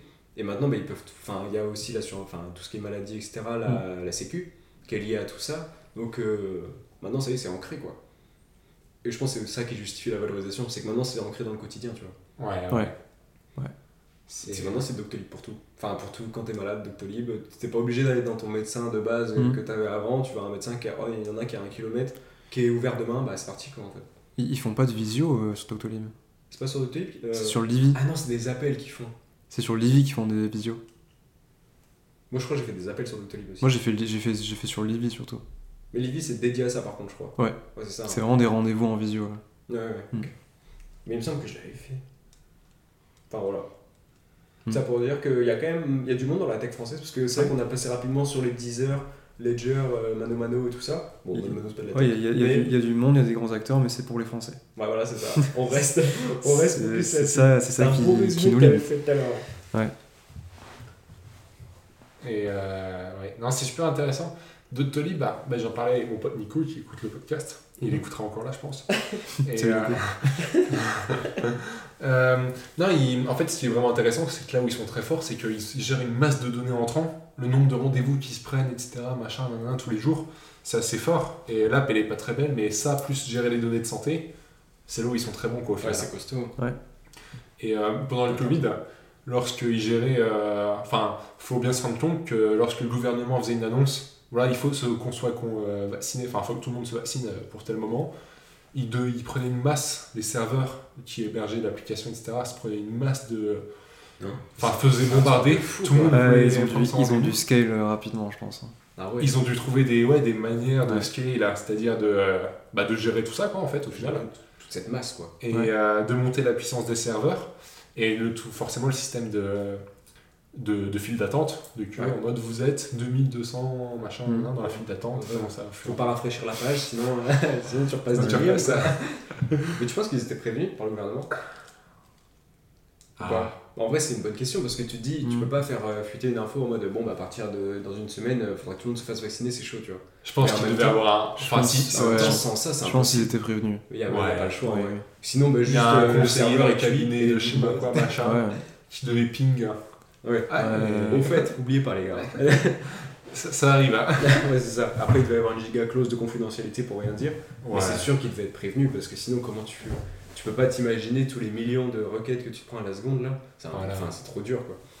À chaque fois, c'était un pic, c'était au niveau des annonces. euh, quand, euh, bah, quand le président il parlait, c'est toutes les deux ou trois semaines, il y avait un ou le lundi, enfin tu sais, il y avait un truc comme ça, il y avait un espèce de, de rituel qui s'était instauré, et au final, à chaque fois, il se faisait bombarder ce jour-là. Les gens ils étaient en avance sur Doctolib, au cas où, tu vois. c'est sûr, on dit, bah maintenant c'est pour aujourd'hui, pour nous, bon bah faut y aller. Du coup, euh, c'est à chaque fois, il se faisait bombarder. C'est vrai c'est vrai c'est vrai c'est Doctolib, ouais. très très fort, mine de rien. Très très fort, ouais. Très très fort. Et euh, ce qui est intéressant, c'est que euh, il me semble que le CTO de Tolib, c'est-à-dire le- celui qui gère la partie technique, il fait pas mal de conférences et on peut retrouver des conférences, euh, ces conférences sur YouTube. Il me semble qu'il a fait une conférence sur euh, comment il teste la charge euh, d'utilisateur. Je me rappelle, j'avais posé la question en, en cours. Comment, il, ouais, comment il teste la charge d'utilisateur qui arrive sur le serveur et tout. Et bon, là, c'est très dev, mais c'est assez intéressant. Euh. Mais c'est des choses qui peuvent arriver et eux ils ont forcément fait des tests, euh, bah, les tests Mm. de charge là où, euh, Les tests de charge, c'est où, ça. euh, eux ils avaient leurs serveurs qui sont faits pour, euh, je sais pas, je dis n'importe quoi, mais 100 utilisateurs à la minute Mm. et euh, ben, en fait si on s'en prend 100 000 on fait quoi? Et du coup bah faut le tester ce cas là, mais voir un peu ce que ça donne, si le Ouais. système de file d'attente il fonctionne bien, enfin, c'est hyper technique. Mm. Et c'est dur à faire quoi. Donc euh, C'est ouais. pas des tests que tu fais. euh, Enfin, tu fais dans certains cas, mais euh, tu les fais pas tous les jours. Enfin, peut-être. c'est hyper spécifique quoi. C'est assez spécifique quand même. Ouais. C'est assez spécifique. Chez Living on n'a pas ce souci encore. Il n'y a pas encore des soucis de- Mais n'empêche que la version web elle est pas mal. hein. Parce que enfin, pour l'avoir testé, on voit bien et tout. euh, Non, non, elle est plutôt, elle est plutôt cool. Hmm. je trouve. Ouais. On- non, non, je sais quoi. Euh, on a fait un bon tour. Est-ce que vous avez des choses à rajouter euh, par rapport au sujet? Non. Non, C'est good. Parfait. Euh, Est-ce que vous avez des petites recommandations d'un autre podcast, une, vidéo YouTube Là, je vous prends à froid je vous n'avez pas prévenu. Ou, euh, ou des petits trucs euh, qui vous ont plu ou quoi Euh, Au niveau tech, au niveau global. Au niveau tech, euh, par exemple, moi j'ai écouté, euh, il y a un podcast de la conséquence Zach en roue libre, Ouais. qui est un, un streamer, slash youtubeur. Il a invité euh, le CEO de la K-Corp, c'est-à-dire le direct, enfin le, Ah oui. le, comment on dit ça, le, Le PDG, de la K-Corp, Ouais. euh, c'est-à-dire une équipe e-sport euh, de League of Legends. Et en fait, ce gars-là, euh, moi je, je joue pas à League of Legends, mais c'est un, un super entrepreneur. Il avait deux autres boîtes avant, il avait levé des fonds, revendu les boîtes, etc. Et dans la manière dont il apporte le sujet, il explique comment il voit la K-Corp, vraiment l'équipe e-sport. C'est des business où, enfin, pour être à l'équilibre, c'est compliqué. Ouais. Et donc, euh, il y a toute la mécanique à faire, euh, comment tes sources de revenus, comment tu gères ça. C'est un super entrepreneur. Et euh, enfin, le podcast super intéressant, quoi. Ok. Donc euh, bah, je vous le recommande. Si vous avez des petites Ouais. recos, c'est le moment. Non, en- Sinon, je vous prends totalement à froid. Mais Non, mais je pense que je l'écouterai. J'avais écouté celui avec Adil Rami, donc rien à voir par rapport au foot. mais de Zach Enrouli, pareil. Et il était hyper intéressant. Parce qu'en plus, bah, Adil Rami, c'est quelqu'un qui parle beaucoup, euh, qui parle bien, qui a pas du tout euh, rogné sur les détails, ce genre de choses de sa vie. Et du coup, c'était très intéressant. Donc je pense que là, il y a moyen que ce soit aussi. euh, ouais. Moi, ce il, il prépare bien ses trucs aussi. C'est, ouais, c'est fou. Adil Rami, il y avait deux moments qui m'ont, qui m'avaient marqué. C'est quand il parle de son premier match pro, Ouais. incroyable, ouais, ouais. la pression et tout, et, euh, et quand il parle des embrouilles à Marseille hein, avec Ouais. euh, le président aussi. Ouais. Tu dis euh, bizarre. Mais... Ouais, c'était compliqué, quoi, visiblement. Petite reco, Lucas, ou tu sais pas trop? Je te prends de à froid. Euh, recommandation de tech, euh, il y a un youtubeur bon, qui, euh, qui, est, qui est anglophone, américain, euh, qui s'appelle The Prime Agent. Ça, ça s'écrit euh, T-H-E-P-R-I-M-A-G-E-N. Euh, c'est un ancien employé de Netflix qui fait des vidéos et qui euh, réagit un peu euh, à pas mal d'articles qui sont sur la tech, etc. Et il apporte son, son expérience sur euh, bah, le recrutement des développeurs, sur euh, tout ce qui est technique. euh, c'est assez intéressant. Ok. ok, Si les gens sont intéressés, si, si vous parlez anglais, ça peut être, euh, ça peut être pas mal. C'est clair. Bon, on aura fait un bon tour. Un grand merci Ouais. d'être venu, euh, Lucas, Clément. Merci à toi. euh, C'était Ouais, trop merci cool. à toi. Et euh, moi, je me suis régalé. Et, euh, et voilà, quoi, tout simplement. Carrément. À une prochaine. C'était un vrai plaisir. Ouais. Ciao, ciao. Ciao, Ciao. tout le monde.